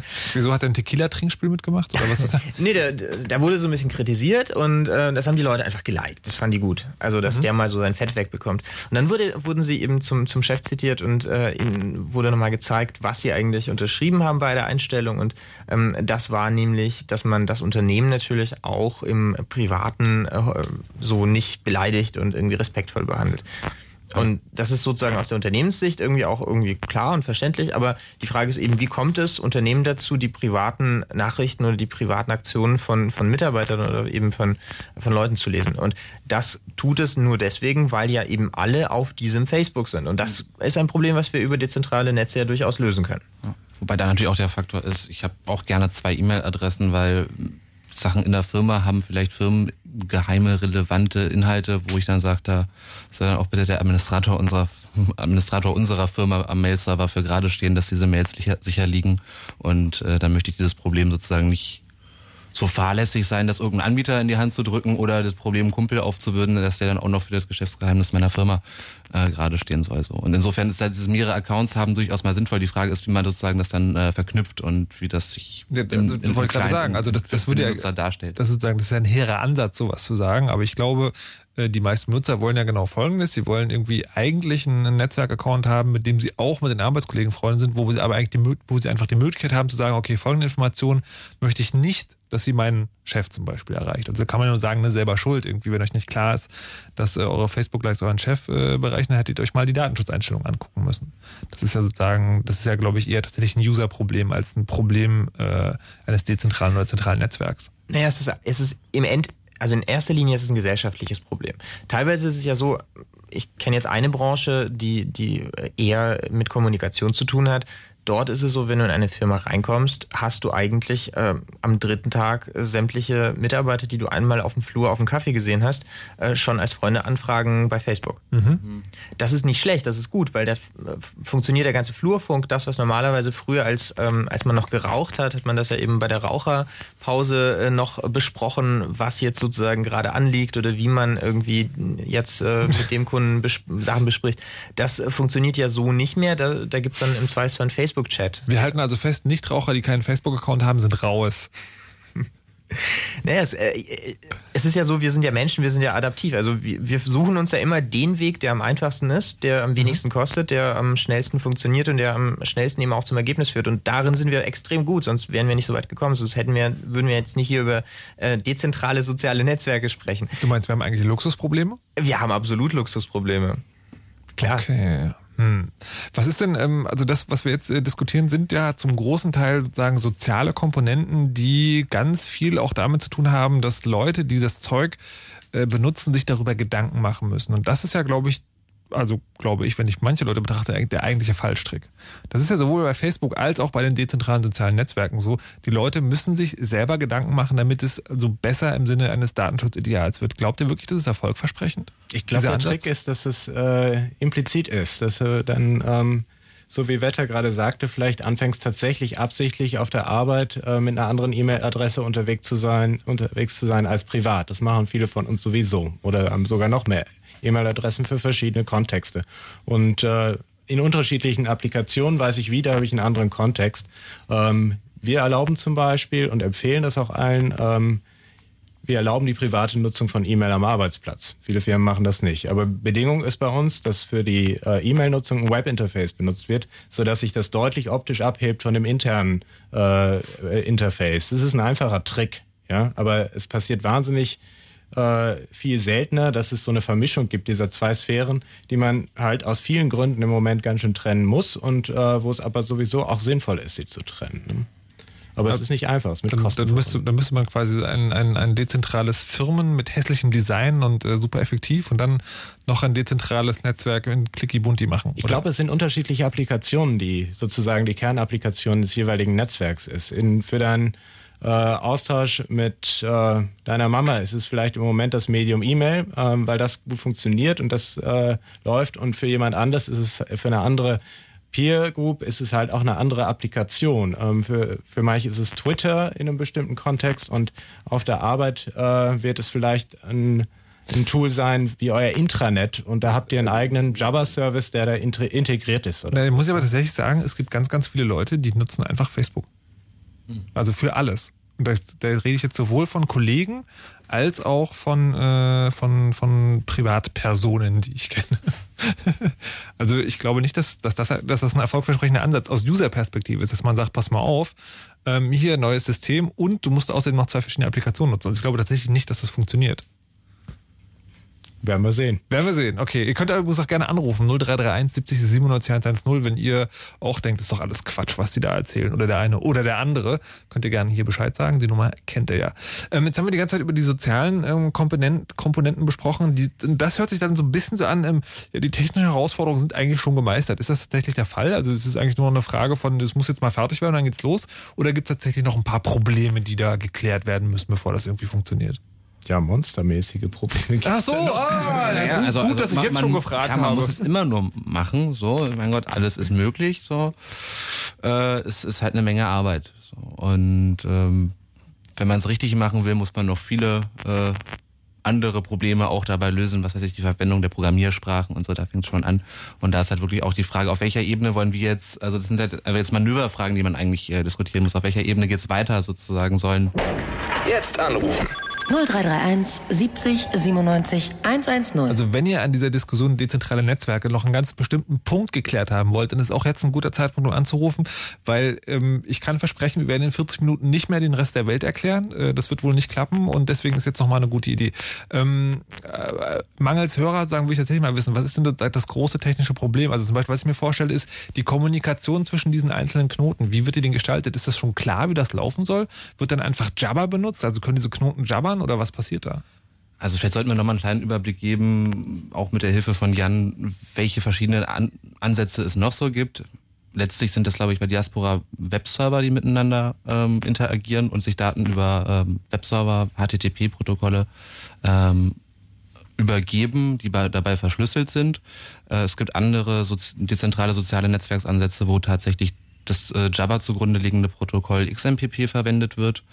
Das äh, geht sogar so weit, dass du mit deinem Google E-Mail-Account und sogar mit deinem Facebook-Account ähm, Jabber nutzen kannst. Das ist gleichzeitig im Jabber-Protokoll kannst du Leute Also ich habe jetzt hier das Jabber, das tolle alternative Ding. Und Facebook hat sich sozusagen auch ein bisschen den Jabber-Server angeklebt. Das heißt, ähm, ich kann über meinen Jabber-Client mit Leuten chatten, die in der Web-Oberfläche von Facebook sind. Manchmal. Also bei mir hat das immer geklappt, als ich es ausprobiert habe. Aber ich, ich, meine Also, Facebook-Freunde sind halt es, so es, es klappt manchmal. meine Hauptzielgruppe mit den Leuten, mit denen ich chatte. Ja, ja, es, es klappt halt tatsächlich manchmal, aber es ist nicht so ein Ding, was man sagen, also wenn man sich anfängt darauf zu verlassen, funktioniert es meistens nicht. Mhm. Dann sagt man so eine, dann sind so eine Sätze, äh, aber ich war heute die ganze Zeit online, Ja. sind dann sozusagen Standardprogramm. Also keine Ahnung, weiß nicht genau, ob es funktioniert. Aber ähm, also trotzdem nochmal die Frage, ist das denn tatsächlich technisch geklärt? Also sagst du nur eine Frage, der Programmierer eines dezentralen sozialen Netzwerks entscheidet sich einfach, er macht jetzt was und damit sind alle Probleme weg. Nee, es, äh, es fehlt die Spezifikation. Man muss sich darüber einigen, was man benutzt. Und also auch, also zum einen natürlich muss man sich auf einem Anwendungslayer Gedanken machen. Wie sehen die Features genau aus? Welche Einstellungen sollen möglich sein? Äh, da muss man so, also da wird am ehesten Facebook ja auch das Vorbild sein, äh, denke ich mal, weil Facebook, die machen sowas in der Perfektion mit dem Funktionalitätenumfang als Erste, als Pioniere. Das heißt, das ist so ein bisschen die Blaupause oder als erfolgreichste derzeit. Ähm, ich meine, MySpace war sicher auch vorher da, Twitter ist vielleicht noch ein bisschen eine andere Anwendung. Äh, aktuell ist es halt Facebook, deswegen klar, das wird dann irgendwie ein bisschen die Blaupause sein von dem, wie es von der Anwendung her funktioniert. Und da muss man sich ja technisch überlegen äh, und fix machen. Das sind halt auch Glaubenskriege, die zwischen Technikern ausgeführt werden, jetzt welche Software die bessere ist und welche Programmiersprache man dann nehmen muss. Und gerade wenn wir jetzt mit so hehren Ansprüchen rangehen, ähm, dass das auf kleinen Computern effizient laufen soll, auf 100 Dollar Laptops in der dritten Welt, ähm, dann muss man sich da ordentlich ausgiebig Gedanken machen und eigentlich auch Kohle reinstecken, eine Menge. Und dann sind irgendwie die 200.000 auch schnell weg, die, sie- die das pro Jungs hatten.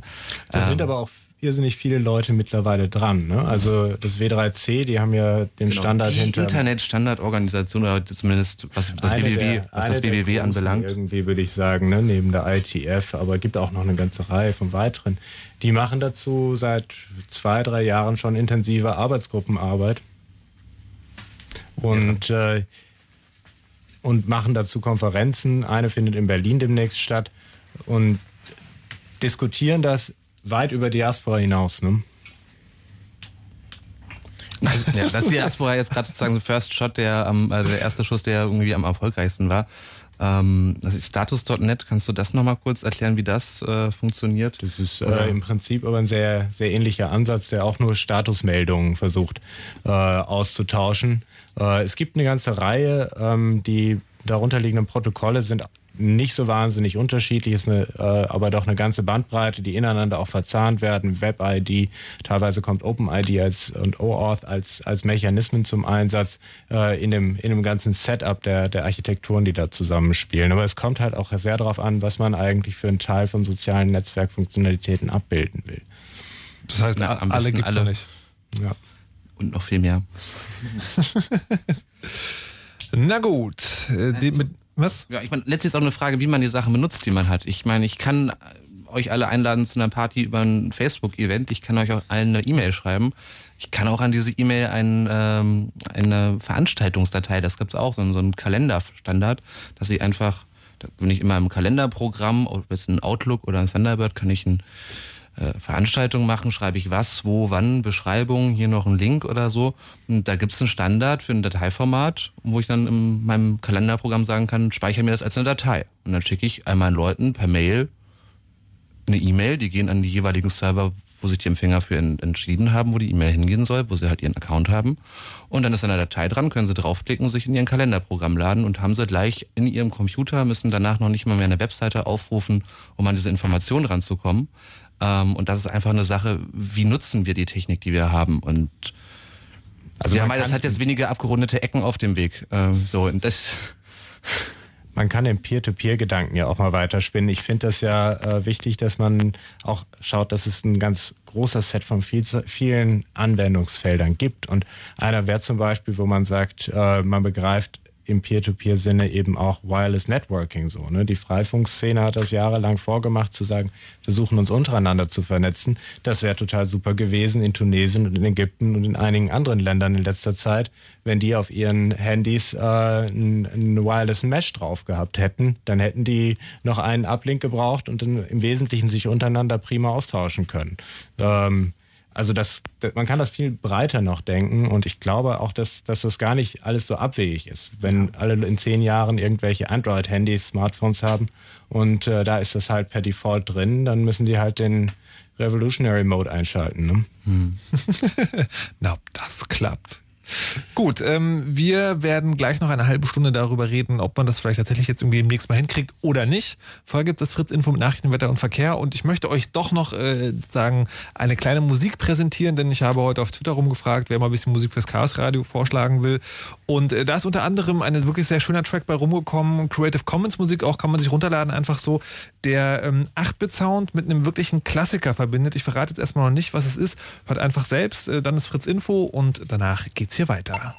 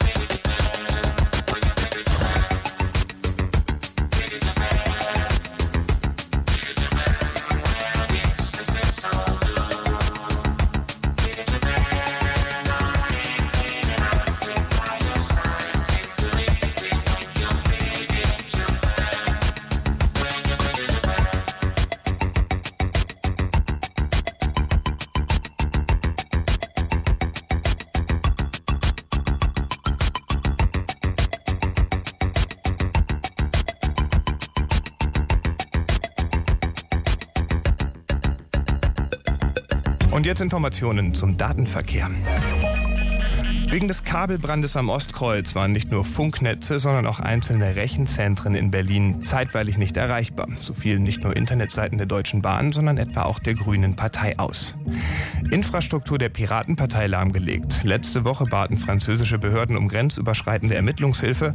Die deutsche Staatsanwaltschaft und die Polizei Offenbach schalteten deshalb vorübergehend die Internetpräsenz der Piratenpartei ab.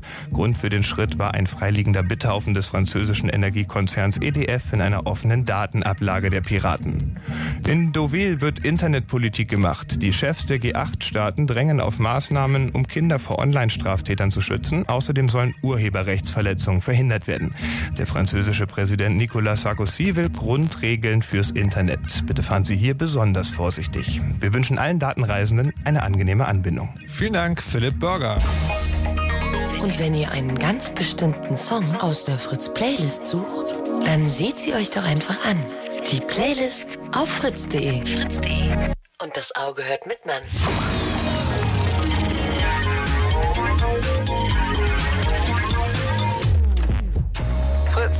Blue Moon. Zwei Sprechstunden. Chaos Radio heute im Blue Moon mit Markus Richter und natürlich wieder zahlreichen Gästen, nämlich Jenja, Jan, Schallerböck und Wetterfrosch. Hallo und herzlich willkommen nochmal zurück. Hola. Hey ho. Ein lebendiger Haufen ist das hier Hey. und äh, alle waren schon mal dran, nur der Wetterfrosch noch nicht, der jetzt in zwei Sätzen erklärt, was ist denn eigentlich ein dezentrales soziales Netzwerk, das Ding, über das wir die ganze Zeit sprechen. Das ist eine Alternative zu Facebook, bei der jeder selbst Teil des Netzes wird. Und wie macht er das? Indem er sich eine Software installieren kann, einen Server und selber sozusagen Teil des äh, Facebooks wird und Accounts anlegt oder zumindest sich für einen äh, anderen Anbieter entscheidet, nämlich einen von mehreren, ein soziales Netzwerk, das über eine Auswahl an Anbietern möglich macht. Das ist ja bis jetzt noch ein relativ abstraktes Konzept. Das gibt's noch nicht so wirklich. Äh, In einer Ausprägung kann man es versuchen. Äh, Diaspora versucht ja eine, sozusagen eine Facebook-Alternative, eine dezentrale zu sein. Es gibt aber etwas, das ähm, schon so in die Richtung gegangen ist, nämlich äh, Identica. Das ist ein Twitter-Klon. Also Twitter kennt ja alle 140 Zeichen, Freunde, also jemanden folgen, retweeten, replyen. Identica hatte genau diesen dezentralen Ansatz. Es ist sozusagen also ein Open Source ähm, das Open Source Ding, jeder kann sich so einen eigenen Server auch machen und es soll auch irgendwie alles untereinander funktionieren und mit Twitter. Und äh, Jenja, du beschäftigst dich ja mit diesem ganzen Ding auch so aus der User-Perspektive. Identica ist ähm, ein bisschen wie das Arte-Fernsehen. Super Idee, aber keiner guckt's. Genau, also Warum? Ich, habe jetzt gerade mal geschaut, was sagen die Leute jetzt irgendwie gerade aktuell zum, zum Thema irgendwie Twitter versus ähm, Identica. Und Identica ist ja schon seit 2008 äh, draußen. Also die haben das gestartet, die haben sich das Twitter angeguckt und Twitter ist ja auch mal gestartet. Also das heißt, äh, kann man immer noch sagen, Anlaufschwierigkeiten hat jeder.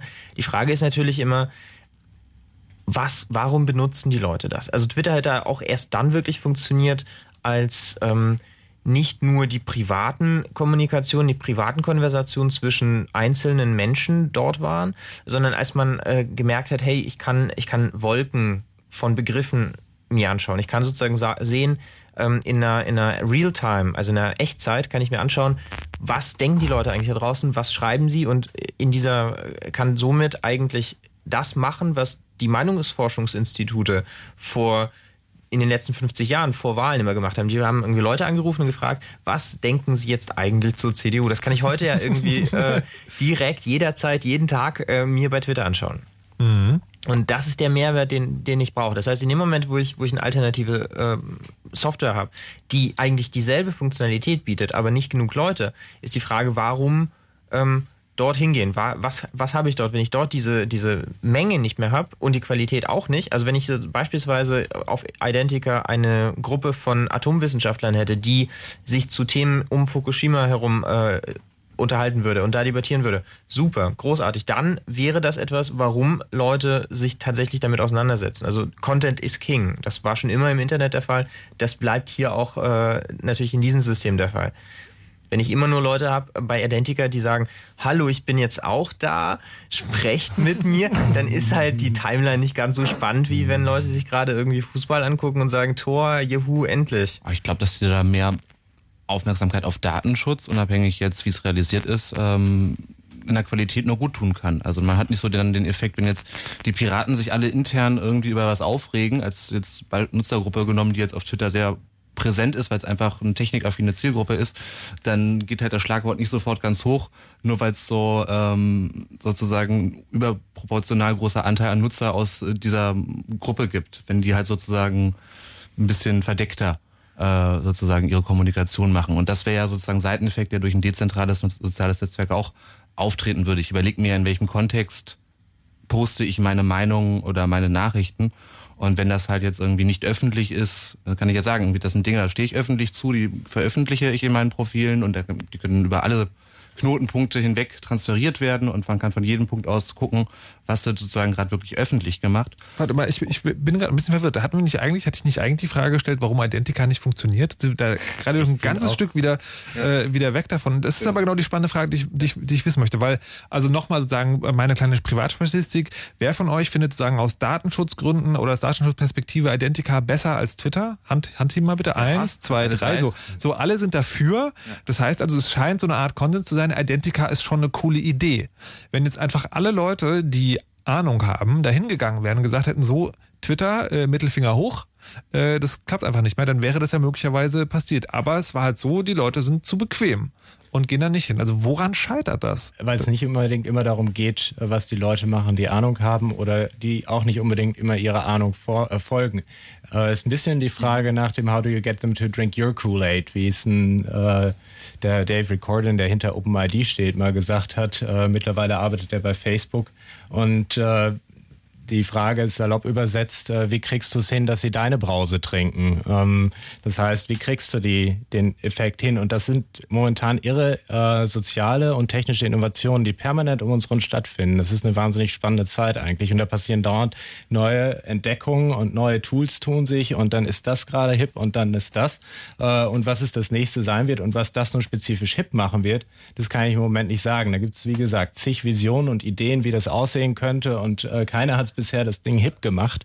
Es gibt sozusagen nicht aber, die Killer-App dafür. Genau, um zurück, um zurück, zu meiner Frage zu kommen, heißt das also, es kann gar nicht passieren, dass ein neuer Dienst gewinnt, wenn er einfach nur dasselbe macht wie der alte Dienst, aber datenschutzfreundlich.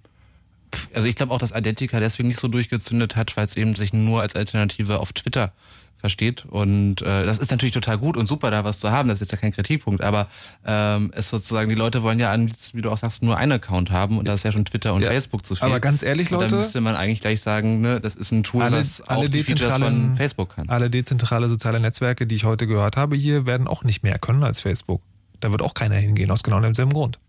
Ja, aber Facebook ist ja schon Twitter und mehr. So und wenn du halt hingehst und du machst nur eins für Twitter, dann kannst du auch nicht erwarten, dass das. Nein, nein das, das, ist klar, dass Identica. Was ich meine ist, es gibt diese Idee, die abstrakte Idee der dezentralen sozialen Netzwerke. Ja. Es gibt aber nichts, was ich bis jetzt heute hier gehört habe, was das besser können könnte als Facebook, also für den normalen User. Von daher ist es doch eigentlich ein Kampf gegen Windmühlen. Ach, also an sich naja, ist also, Diaspora schon einfach gut man muss, ja, man muss ja sehen, wir haben jetzt gerade den Hund auf den Mund geschossen ähm, und schauen jetzt gerade irgendwie, wie lange der äh, mit Sauerstoff überlebt. Also äh, in, die Technologie ist überhaupt noch nicht so weit, dass wir, dass wir wirklich verlässliche Zahlen und verlässliche ähm, User-Verhaltensrichtungen hatten. Wir hatten vorhin das, das, äh, den, den Fall dieses ähm, einen ominösen Netzwerkgründers in, in äh, Deutschland, der sozusagen Facebook kopiert hat und gesagt hat, ich bin jetzt irgendwie mit Login der King und äh, kurze Zeit später ist das Ding jetzt eigentlich ja schon leer, weil keiner will es benutzen. Mhm. Warum auch? Ähm, im Prinzip machen wir diese Erfahrungen gerade täglich neu. Und ähm, es ist äh, der Unterschied zwischen Facebook und Twitter ist ja ein ganz, ganz, ganz großer. Bei Facebook kommuniziere ich mit den Leuten, die in meinem sozialen äh, Mikrokosmos sind. Bei Twitter kommuniziere ich mit allen Leuten, die ich noch nie kenne, die ich noch nie gehört habe und mit denen ich noch nie irgendwas zu tun hatte, solange es um ein konkretes Thema geht. Also wenn ich einen Hashtag benutze und Leute, die zu diesem Hashtag etwas sagen, wenn ich mit denen schon mal kommuniziert habe, super. Wenn sie neu dazukommen und äh, sozusagen auf diesen Hashtag in meine Timeline plötzlich aufpoppen, ist das auch super. Das ist so, das sind ganz andere Kommunikationsmodelle. Deswegen gibt es auch die beiden Netze. Deswegen ist es auch nicht so, dass die Leute sagen, ich mache jetzt nur noch Facebook und ich mache nur noch Twitter. Ähm, so Identica hat halt in dem Moment nur äh, eine Kopie von Twitter angeboten, die dann auch noch äh, in, in diversen äh, Sachen begrenzt war. Identica ist vielleicht super für Unternehmen, ist vielleicht super für Mikrogruppen, Mikro, äh, ja, wenn, wenn man irgendwie sich darüber unterhält, ob man äh, dann heute Abend wassergefüllte Luftballons auf eine VIP-Party ähm, an der Oberbaumbrücke schmeißen will, dann ist das vielleicht besser, einen, einen geschlossenen Dienst zu nutzen als Twitter. Also aus nachvollziehbaren Erwägungen. Aber es ist halt eben ähm, für einzelne Fälle ist das vielleicht auch tatsächlich die bessere Lösung. Es ist aber, es hat, wird aber nie diesen diese Masse erreichen, solange es nicht einen USP hat, also nicht einen Grund, den es besser, schneller und Genau, und was kann dieser Grund sozusagen, was können dezentrale soziale Netzwerke realistisch vorstellbar für einen Unique Selling Point haben äh, gegenüber Facebook? Datenschutz und Ausfallsicherheit. Nee, genau, genau. Das ist kein Argument. Ganz ehrlich, für die große Masse Leute ist es kein Argument, weil dann wäre Identica vor Twitter. Ich gebe dir da völlig recht. Und ich glaube, man kann es schlicht nicht sagen. Das Netz ist voller emergenter Effekte. Es passiert plötzlich irgendwas, das niemand vorher hätte prognostiziert prognostizieren können. Teilweise sind es totale Zufälle und dann ist mal wieder jemand Multimilliardär in den USA geworden.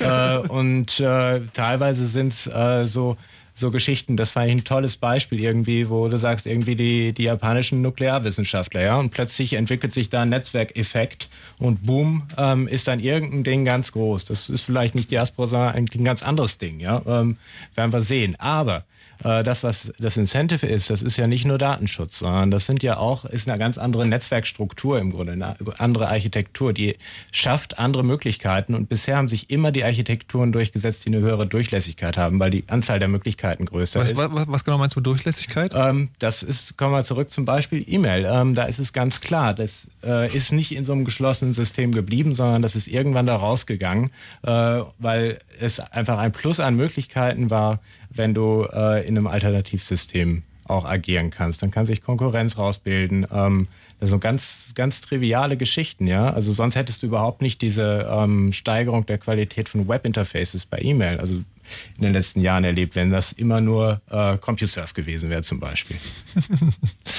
Tja, hm, also ich muss ganz ehrlich sagen, ich bin skeptisch. Ich halte es für eine gute Idee. Ich bin aber tatsächlich skeptisch, ob meine Mutter in irgendwie absehbarer Zeit Diaspora benutzt wird oder irgendwas, was danach oder, oder sich ein Stecker in ihre Steckdose steckt. Aber machen wir das doch genau andersrum. Sagen wir doch mal ähm, jetzt ganz konkret, mhm. wie schaffen wir es, deine Mutter in dem Moment. Alter, da hast du was zu meiner Mutter gesagt. deine Mutter hat einen Diaspora-Account. Ähm, wie schaffen wir es tatsächlich äh, im kurzen, im kleinen Bereich ähm, ähm, solche Nutzung zu, zu, ähm, zu forcieren. Wenn wir jetzt beispielsweise einen Fritz-Diaspora-Node hätten, ja, dann hätten sämtliche Hörer dieser Sendung. Dann hätten wir ein Problem mit dem Rundfunkstaatsänderungsvertrag, weil wir natürlich keine sozialen Netzwerke betreiben dürfen. Aber gut. Also ich sozusagen, so wie es früher war, da hat man sich auf, am Marktplatz getroffen. Das war sozusagen die, mhm. die Abbildung der sozialen Netze. Dann gab es irgendwann äh, Fidonet, das waren sozusagen ähm, ja schwarze Bretter im, äh, noch per Telefonleitung. Da hat man sich dann mit dem Modem eingewählt und haben sich ja auch soziale Strukturen etabliert, die dann wiederum den äh, Übergang ins Internet überdauert haben. Die sind dann jetzt inzwischen in den Newsgroups zu finden und ähm, schreiben sich eben Beleidigungen in, auf einem anderen Protokoll. Die Beleidigungen sind aber dieselben geblieben. ähm, also wenn diese, diese Architektur muss ich, dann muss ich denken, so wahrscheinlich wird dann äh, 4chan äh, das nächste Facebook. Also dieses, dieses Fidonet war ja schon auf dem Weg dahin, ähm, wo das Internet heute steht, ein, ein solcher Zustand, wo halt der Hausnerd um die Ecke sozusagen. Also da hat einer so ein schwarzes Brett betrieben und andere haben sich darauf eingewählt. Das war schon so eine kleine physisch geschlossene Benutzergruppe, die wiederum an ein Netzwerk angeschlossen war, weil sich eben diese schwarzen Bretter untereinander austauschten und damit auch protokollartig Informationen von dann wieder weiteren Brettern weitergegeben haben. Aber gleichzeitig ist es ja so, dass, dass man ähm, anthropologisch zurückschaut und äh, sieht, dass die Dinosaurier nicht überlebt haben und die Fidonet-Betreiber äh, ja auch wirklich, äh, ähm, ja, die muss man suchen. Die findet man nicht mehr an, an jeder Ecke mhm. oder an jedem, an, an, ähm, in jeder Kneipe. Es ist halt schon so, dass, dass sich das nicht durchgesetzt ja, klar, hat. aber heute gibt's ganzen Nerds und noch mehr davon als damals, die irgendwo einen Server oder einen virtuellen Server im Rechenzentrum haben und da auch irgendwie nicht nur Webseiten abfackeln können. Völlig richtig die Frage, warum, was war früher die Motivation, Fidonet äh, äh, Server zu betreiben? Das war, man war einfach an dem wilden Westen. Ja, man, man hatte einen fast schon rechtsfreien Raum geschalt, geschaffen, der noch unreguliert war. Man war irgendwo, wo es, wo es noch, wo noch niemand jemals zuvor gewesen ist, zumindest in dieser Form. Und ähm, dieser wilde Westen ist eben weitergewandert. Heute ist es vielleicht das dezentrale soziale Netz. Und wenn man dieses, diese Motivation, diese, dieses Gefühl des ähm, etwas Neues, etwas Besonderes schaffen, ähm, wieder vielleicht wiederbelebt, dann könnte es auch dazu führen, dass äh, sich solche starken sozialen Gruppen bilden, die dieses wiederum weitertragen. Und dann kann es passieren, dass du auf dem nächsten Kon äh, Konzert dann auch sagst, hey, ähm, wann kann ich dich wiedersehen? Hast du einen Facebook-Account? Und sagst sie, nein, ich habe einen Diaspora-Account. Ich bin, äh, ich bin, also das hört sich sehr schön an, aber ich bin sagen, in der Hinsicht skeptisch, weil diese Fido-Sachen, das ist ja, hast du ja selber gerade gesagt, das ist, die geschlossene Gesellschaft. Das ist das coole Underdog, geschlossener Zirkelmäßige, was da. Und genau das kann ja gar nicht funktionieren mit einem sozialen Netzwerk, wie wir es heute kennen. Im Gegenteil. Die Frage ist, es darf halt nicht abgeschlossen sein. Es darf, also es ist, es gibt ja heute schon so ähm, Netze parallel zu Facebook, die äh, durchaus eine, also das Geschlossene als Vorteil sehen. Ähm, A Small World zum Beispiel. A Small World ist ein geschlossenes Netzwerk, zu dem kannst du dich nicht anmelden. Zu dem musst du eingeladen werden und du musst also nicht einfach nur von irgendjemandem eingeladen werden, der schon da ist, sondern von jemandem, der wirklich auch approved in weiter ist. Und in dem Moment, wo du dich nicht ordentlich verhältst, wirst du auch wieder rausgeschmissen. Also es ist sozusagen ein absolutes Underdog in dem Fall. Ähm, hat sich auf eine ganz spezielle Zielgruppe fokussiert, aber nichtsdestotrotz ist es eine, eine Subkultur, die sich dort rausbildet und die sich deswegen weiterträgt, weil ähm, die Leute dort tatsächlich mit Mitglied sein wollen und eben mitdiskutieren wollen, mit, äh, mit kommunizieren wollen. Im Grunde war diese Exklusivität einer der Unique Selling Points von, von Facebook in der, am Anfang. Anfang ja. ne? dass, ähm, dass die in Harvard gestartet sind, das war deren Trick, um, äh, um die kritische Masse zu erreichen. Und äh, ich glaube, man kann da unheimlich viele neue Ideen entwickeln. Ähm, ich habe ihn jetzt auch nicht für, für diese Dinger und insoweit gebe ich dir dann recht. Vielleicht gibt's den wird ja nicht passieren. Aber ich glaube, es eröffnet halt auf der, auf der Ebene drunter so viele andere Möglichkeiten. Sicher bin, da wird sich irgendwas entwickeln und da kann man endlos rumspinnen, ja. Also um die Frage mit deiner Oma äh, nochmal zu beantworten. Ach nee, es war deine Mutter, ne? Alter! Äh, genau.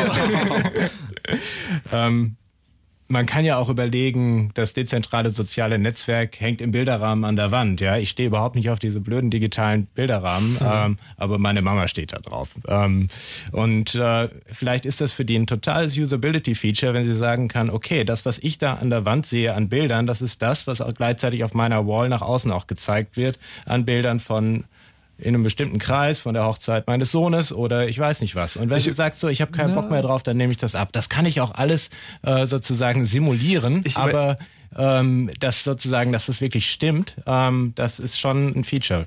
Also ich muss, ich überlege gerade tatsächlich, ob das möglicherweise der Punkt sein könnte, wo ich äh, dann zuschlagen würde, wenn, äh, wenn man die, ähm, also die, die Eltern sind man daran interessiert, ne, Junge, wie geht's dir denn? Und äh, dann sind sie auf Facebook deine Freunde und denkst du, das will ich hier aber jetzt nicht so richtig erzählen. Und wenn du dann tatsächlich könnte es möglicherweise ein Punkt sein, wenn man sagt so, okay, pass mal auf, melde dich mal bitte da an. Wenn das dann sozusagen genauso leicht wie Facebook zu benutzen ist, dann ist, macht das für die ja keinen Unterschied. Also für manche Leute, die nutzen ja Facebook, sagen nur für eine ganz, ganz, ganz kleine, enge Gruppe von Leuten, dann sage ich so, pass auf, melde dich mal da an. Da kriegst du nämlich öfter mal ein Foto zu sehen, wie ich nachmittags ein Eis esse oder mit welcher Frau. Ähm, und das wäre dann möglicherweise tatsächlich ein Punkt, um so, um so kleinere Gruppen dahin zu kriegen. Dann wäre noch die Frage, ob das dann skaliert hin zu, äh, wir sind da alle unterwegs. Finde ich spannend. Also ich glaube auch, dass es ein schleichender Prozess ist, äh, sein wird und nicht äh, den großen Knall geben wird, außer durch irgendwelche lustigen Zufälle, die die Geschichte vielleicht spielen wird, äh, sondern einfach wirklich dieses auf Empfehlung arbeitende. Ich meine, jeder braucht immer irgendwie mal einen Experten zum Thema Computer, der irgendwie mhm. einem da was einrichtet und da hört man auf eine Empfehlung. Und wenn die Nerds übereingekommen sind über eine Lösung, die sie sagen, das ist jetzt besser und jetzt haben auch Nerds Lust auf Social Networking, weil sie es halt irgendwie technisch irgendwie okay finden. Der große Nerdrat ist zusammengetreten und genau, hat entschieden. Dann, dann, dann wird sich das auch weiter rumsprechen und rumkommen und äh, gerade in dem Land, in dem wir uns hier befinden, ist der Datenschutz da auch immer wieder so wichtig, dass man sich da äh, nicht die großen Sorgen machen braucht. Das heißt, wir haben jetzt ein Nerd-Zertifikat für Diaspora. das ist auf jeden Fall schon mal weitermachen. Wir sind auf jeden Fall in einem Land, wo Zertifikate sehr wichtig sind. Ah, Aber ähm, auf jeden Fall ich wollte nochmal die Verbindung, bevor, bevor wir hier zu Ende äh, gesprochen haben, die Verbindung zu Second Life ziehen. Weil Second Life ist ja auch ähm, eigentlich sehr grandios gescheitert, eigentlich, kann man ja inzwischen schon so sagen, dass er jetzt auch. Wird, wird noch benutzt, höre ich total gerne so zu Schulungszwecken. Also in einem kleinen Rahmen. Wie? Hat sehr seine Nische gefunden. Äh, möglicherweise, ja. Also ich weiß noch, vor, vor drei oder vier Jahren hat ähm, Daimler damals also einen riesengroßen Betrag investiert, um äh, die neue C-Klasse bei Second Life auch so zu lancieren. Und das, hat, das haben irgendwie diverse andere Unternehmen auch getan. Die haben also ganz viel Geld in die Hand genommen, weil sie gesagt haben, das sind die ähm, wirklichen Meinungsträger, das sind die Leute, die wir erreichen wollen. Und im Endeffekt bräuchte es ja auch bei Diaspora, wenn wir sagen, wir haben ein äh, dezentrales Netz, wir haben ein Netz, wo, wo Leute äh, tatsächlich auch vertrauensvoll miteinander kommunizieren, trotzdem die Möglichkeit, ähm, Informationen zu lancieren. Vielleicht, es ist ja, es ist ja nicht immer böse, es ist, muss ja auch nicht immer böse sein. Es kann ja auch tatsächlich äh, eine wichtige Warnung vor dem EHC-Virus ähm, sein, die man eigentlich wirklich Wie- bekommen möchte. Wie du meinst, du sagen, es müsste so eine Art äh, äh, ja, Schalter geben, der eine Nachricht sozusagen durchschlagen lässt aufs ganze Netzwerk? Es müsste auf jeden Fall die Möglichkeit geben, innerhalb von Gruppen und auch innerhalb von äh, oder zwischen Gruppen, zwischen zu- äh, zusammengeschalteten subkulturellen Diaspora-Nodes, ähm, sollte es die Möglichkeit geben, institutionalisiert zu kommunizieren. Und das ist eben ein Unterschied, ob ich, ob ich das jetzt einfach schreibe, irgendwie, ich bin, äh, ich gehe heute ins Kino oder ob ich eigentlich den aktuellen Kino, ähm, äh, das aktuelle Kinoprogramm von meinem Lieblingskino haben möchte. Und wenn das Kino das sozusagen anbietet, dann habe ich eine höhere Motivation, in diesem Netzwerk auch teilzunehmen. Radio ist so ein Netzwerk. Genau. Also wenn das Radio sagt, benutzt alle Diaspora. Ja, wir hatten ja gerade noch einen Anrufer, der ein bisschen zu spät der, gef- der gefragt hat, warum, äh, warum Fritz Facebook benutzt. Ähm, das wäre nochmal eine interessante Diskussion gewesen, aber das, kurz vor zwölf mit so einer Frage anzurufen, ist echt ei, ein ei. bisschen ungeschickt. Ich kann nur ganz kurz sagen, wir sind da, weil ihr da seid. Wenn ihr da nicht wärt, wären wir da auch nicht. Das ist sozusagen die ganz kurze Begründung. Ähm, aber ähm, das war ja nicht die Haupt, äh, Hauptsache jetzt hier. Von euch nochmal jetzt jeder einen Satz. Äh, wann werden wir Dia Diaspora benutzen? Ähm, ich wollte noch kurz einen kleinen Ausblick nämlich machen, dass auch Punkte sind, die Okay, be- dann äh, be- bewältigt werden müssen. Ganz schnell. nämlich erstens brauchen wir alle äh, ordentliches Internet zu Hause und da wird es äh, am 8. Juni den ähm, IPv6-Testtag geben, wo alle neue IP-Adressen mal ausprobiert bekommen sollen. Erst wenn wir die haben, kann jeder wirklich zuverlässig zu Hause einen Server betreiben. Und dann müssen natürlich noch die ganzen Techniker übereinkommen und wissen, den Schlachtplan machen, wie dieses Protokoll funktionieren soll. Und die werden sich auch nächste Woche treffen auf einer Konferenz, die der Jan organisiert. Vielleicht da nochmal kurz jetzt den Satz von dir. ganz kurz. Sehr kurz.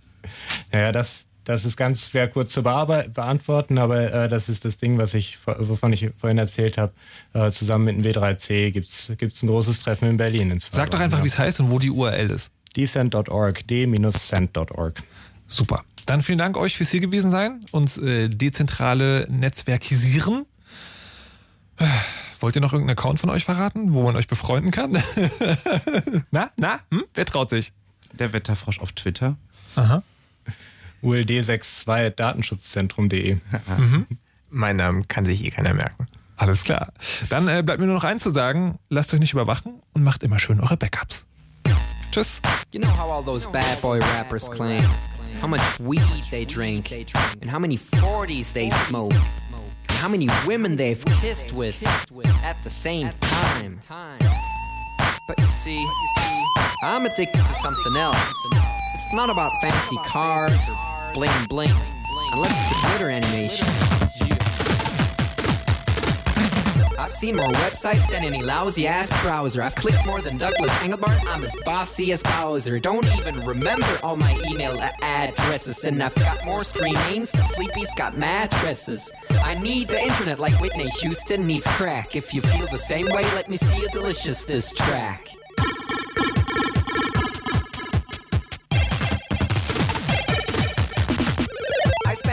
Time online than Tim Berners-Lee. When I go to a club, it's mostly a surf club, you see. I've cal paid more money than you've got pictures on Flickr. They call me the Uber YouTuber, MySpace clicker. I love amateur homepages and dirt style design. The interweb's a ghetto full of gustatory crime. Cross your fingers, make your hand look like a W and holla website.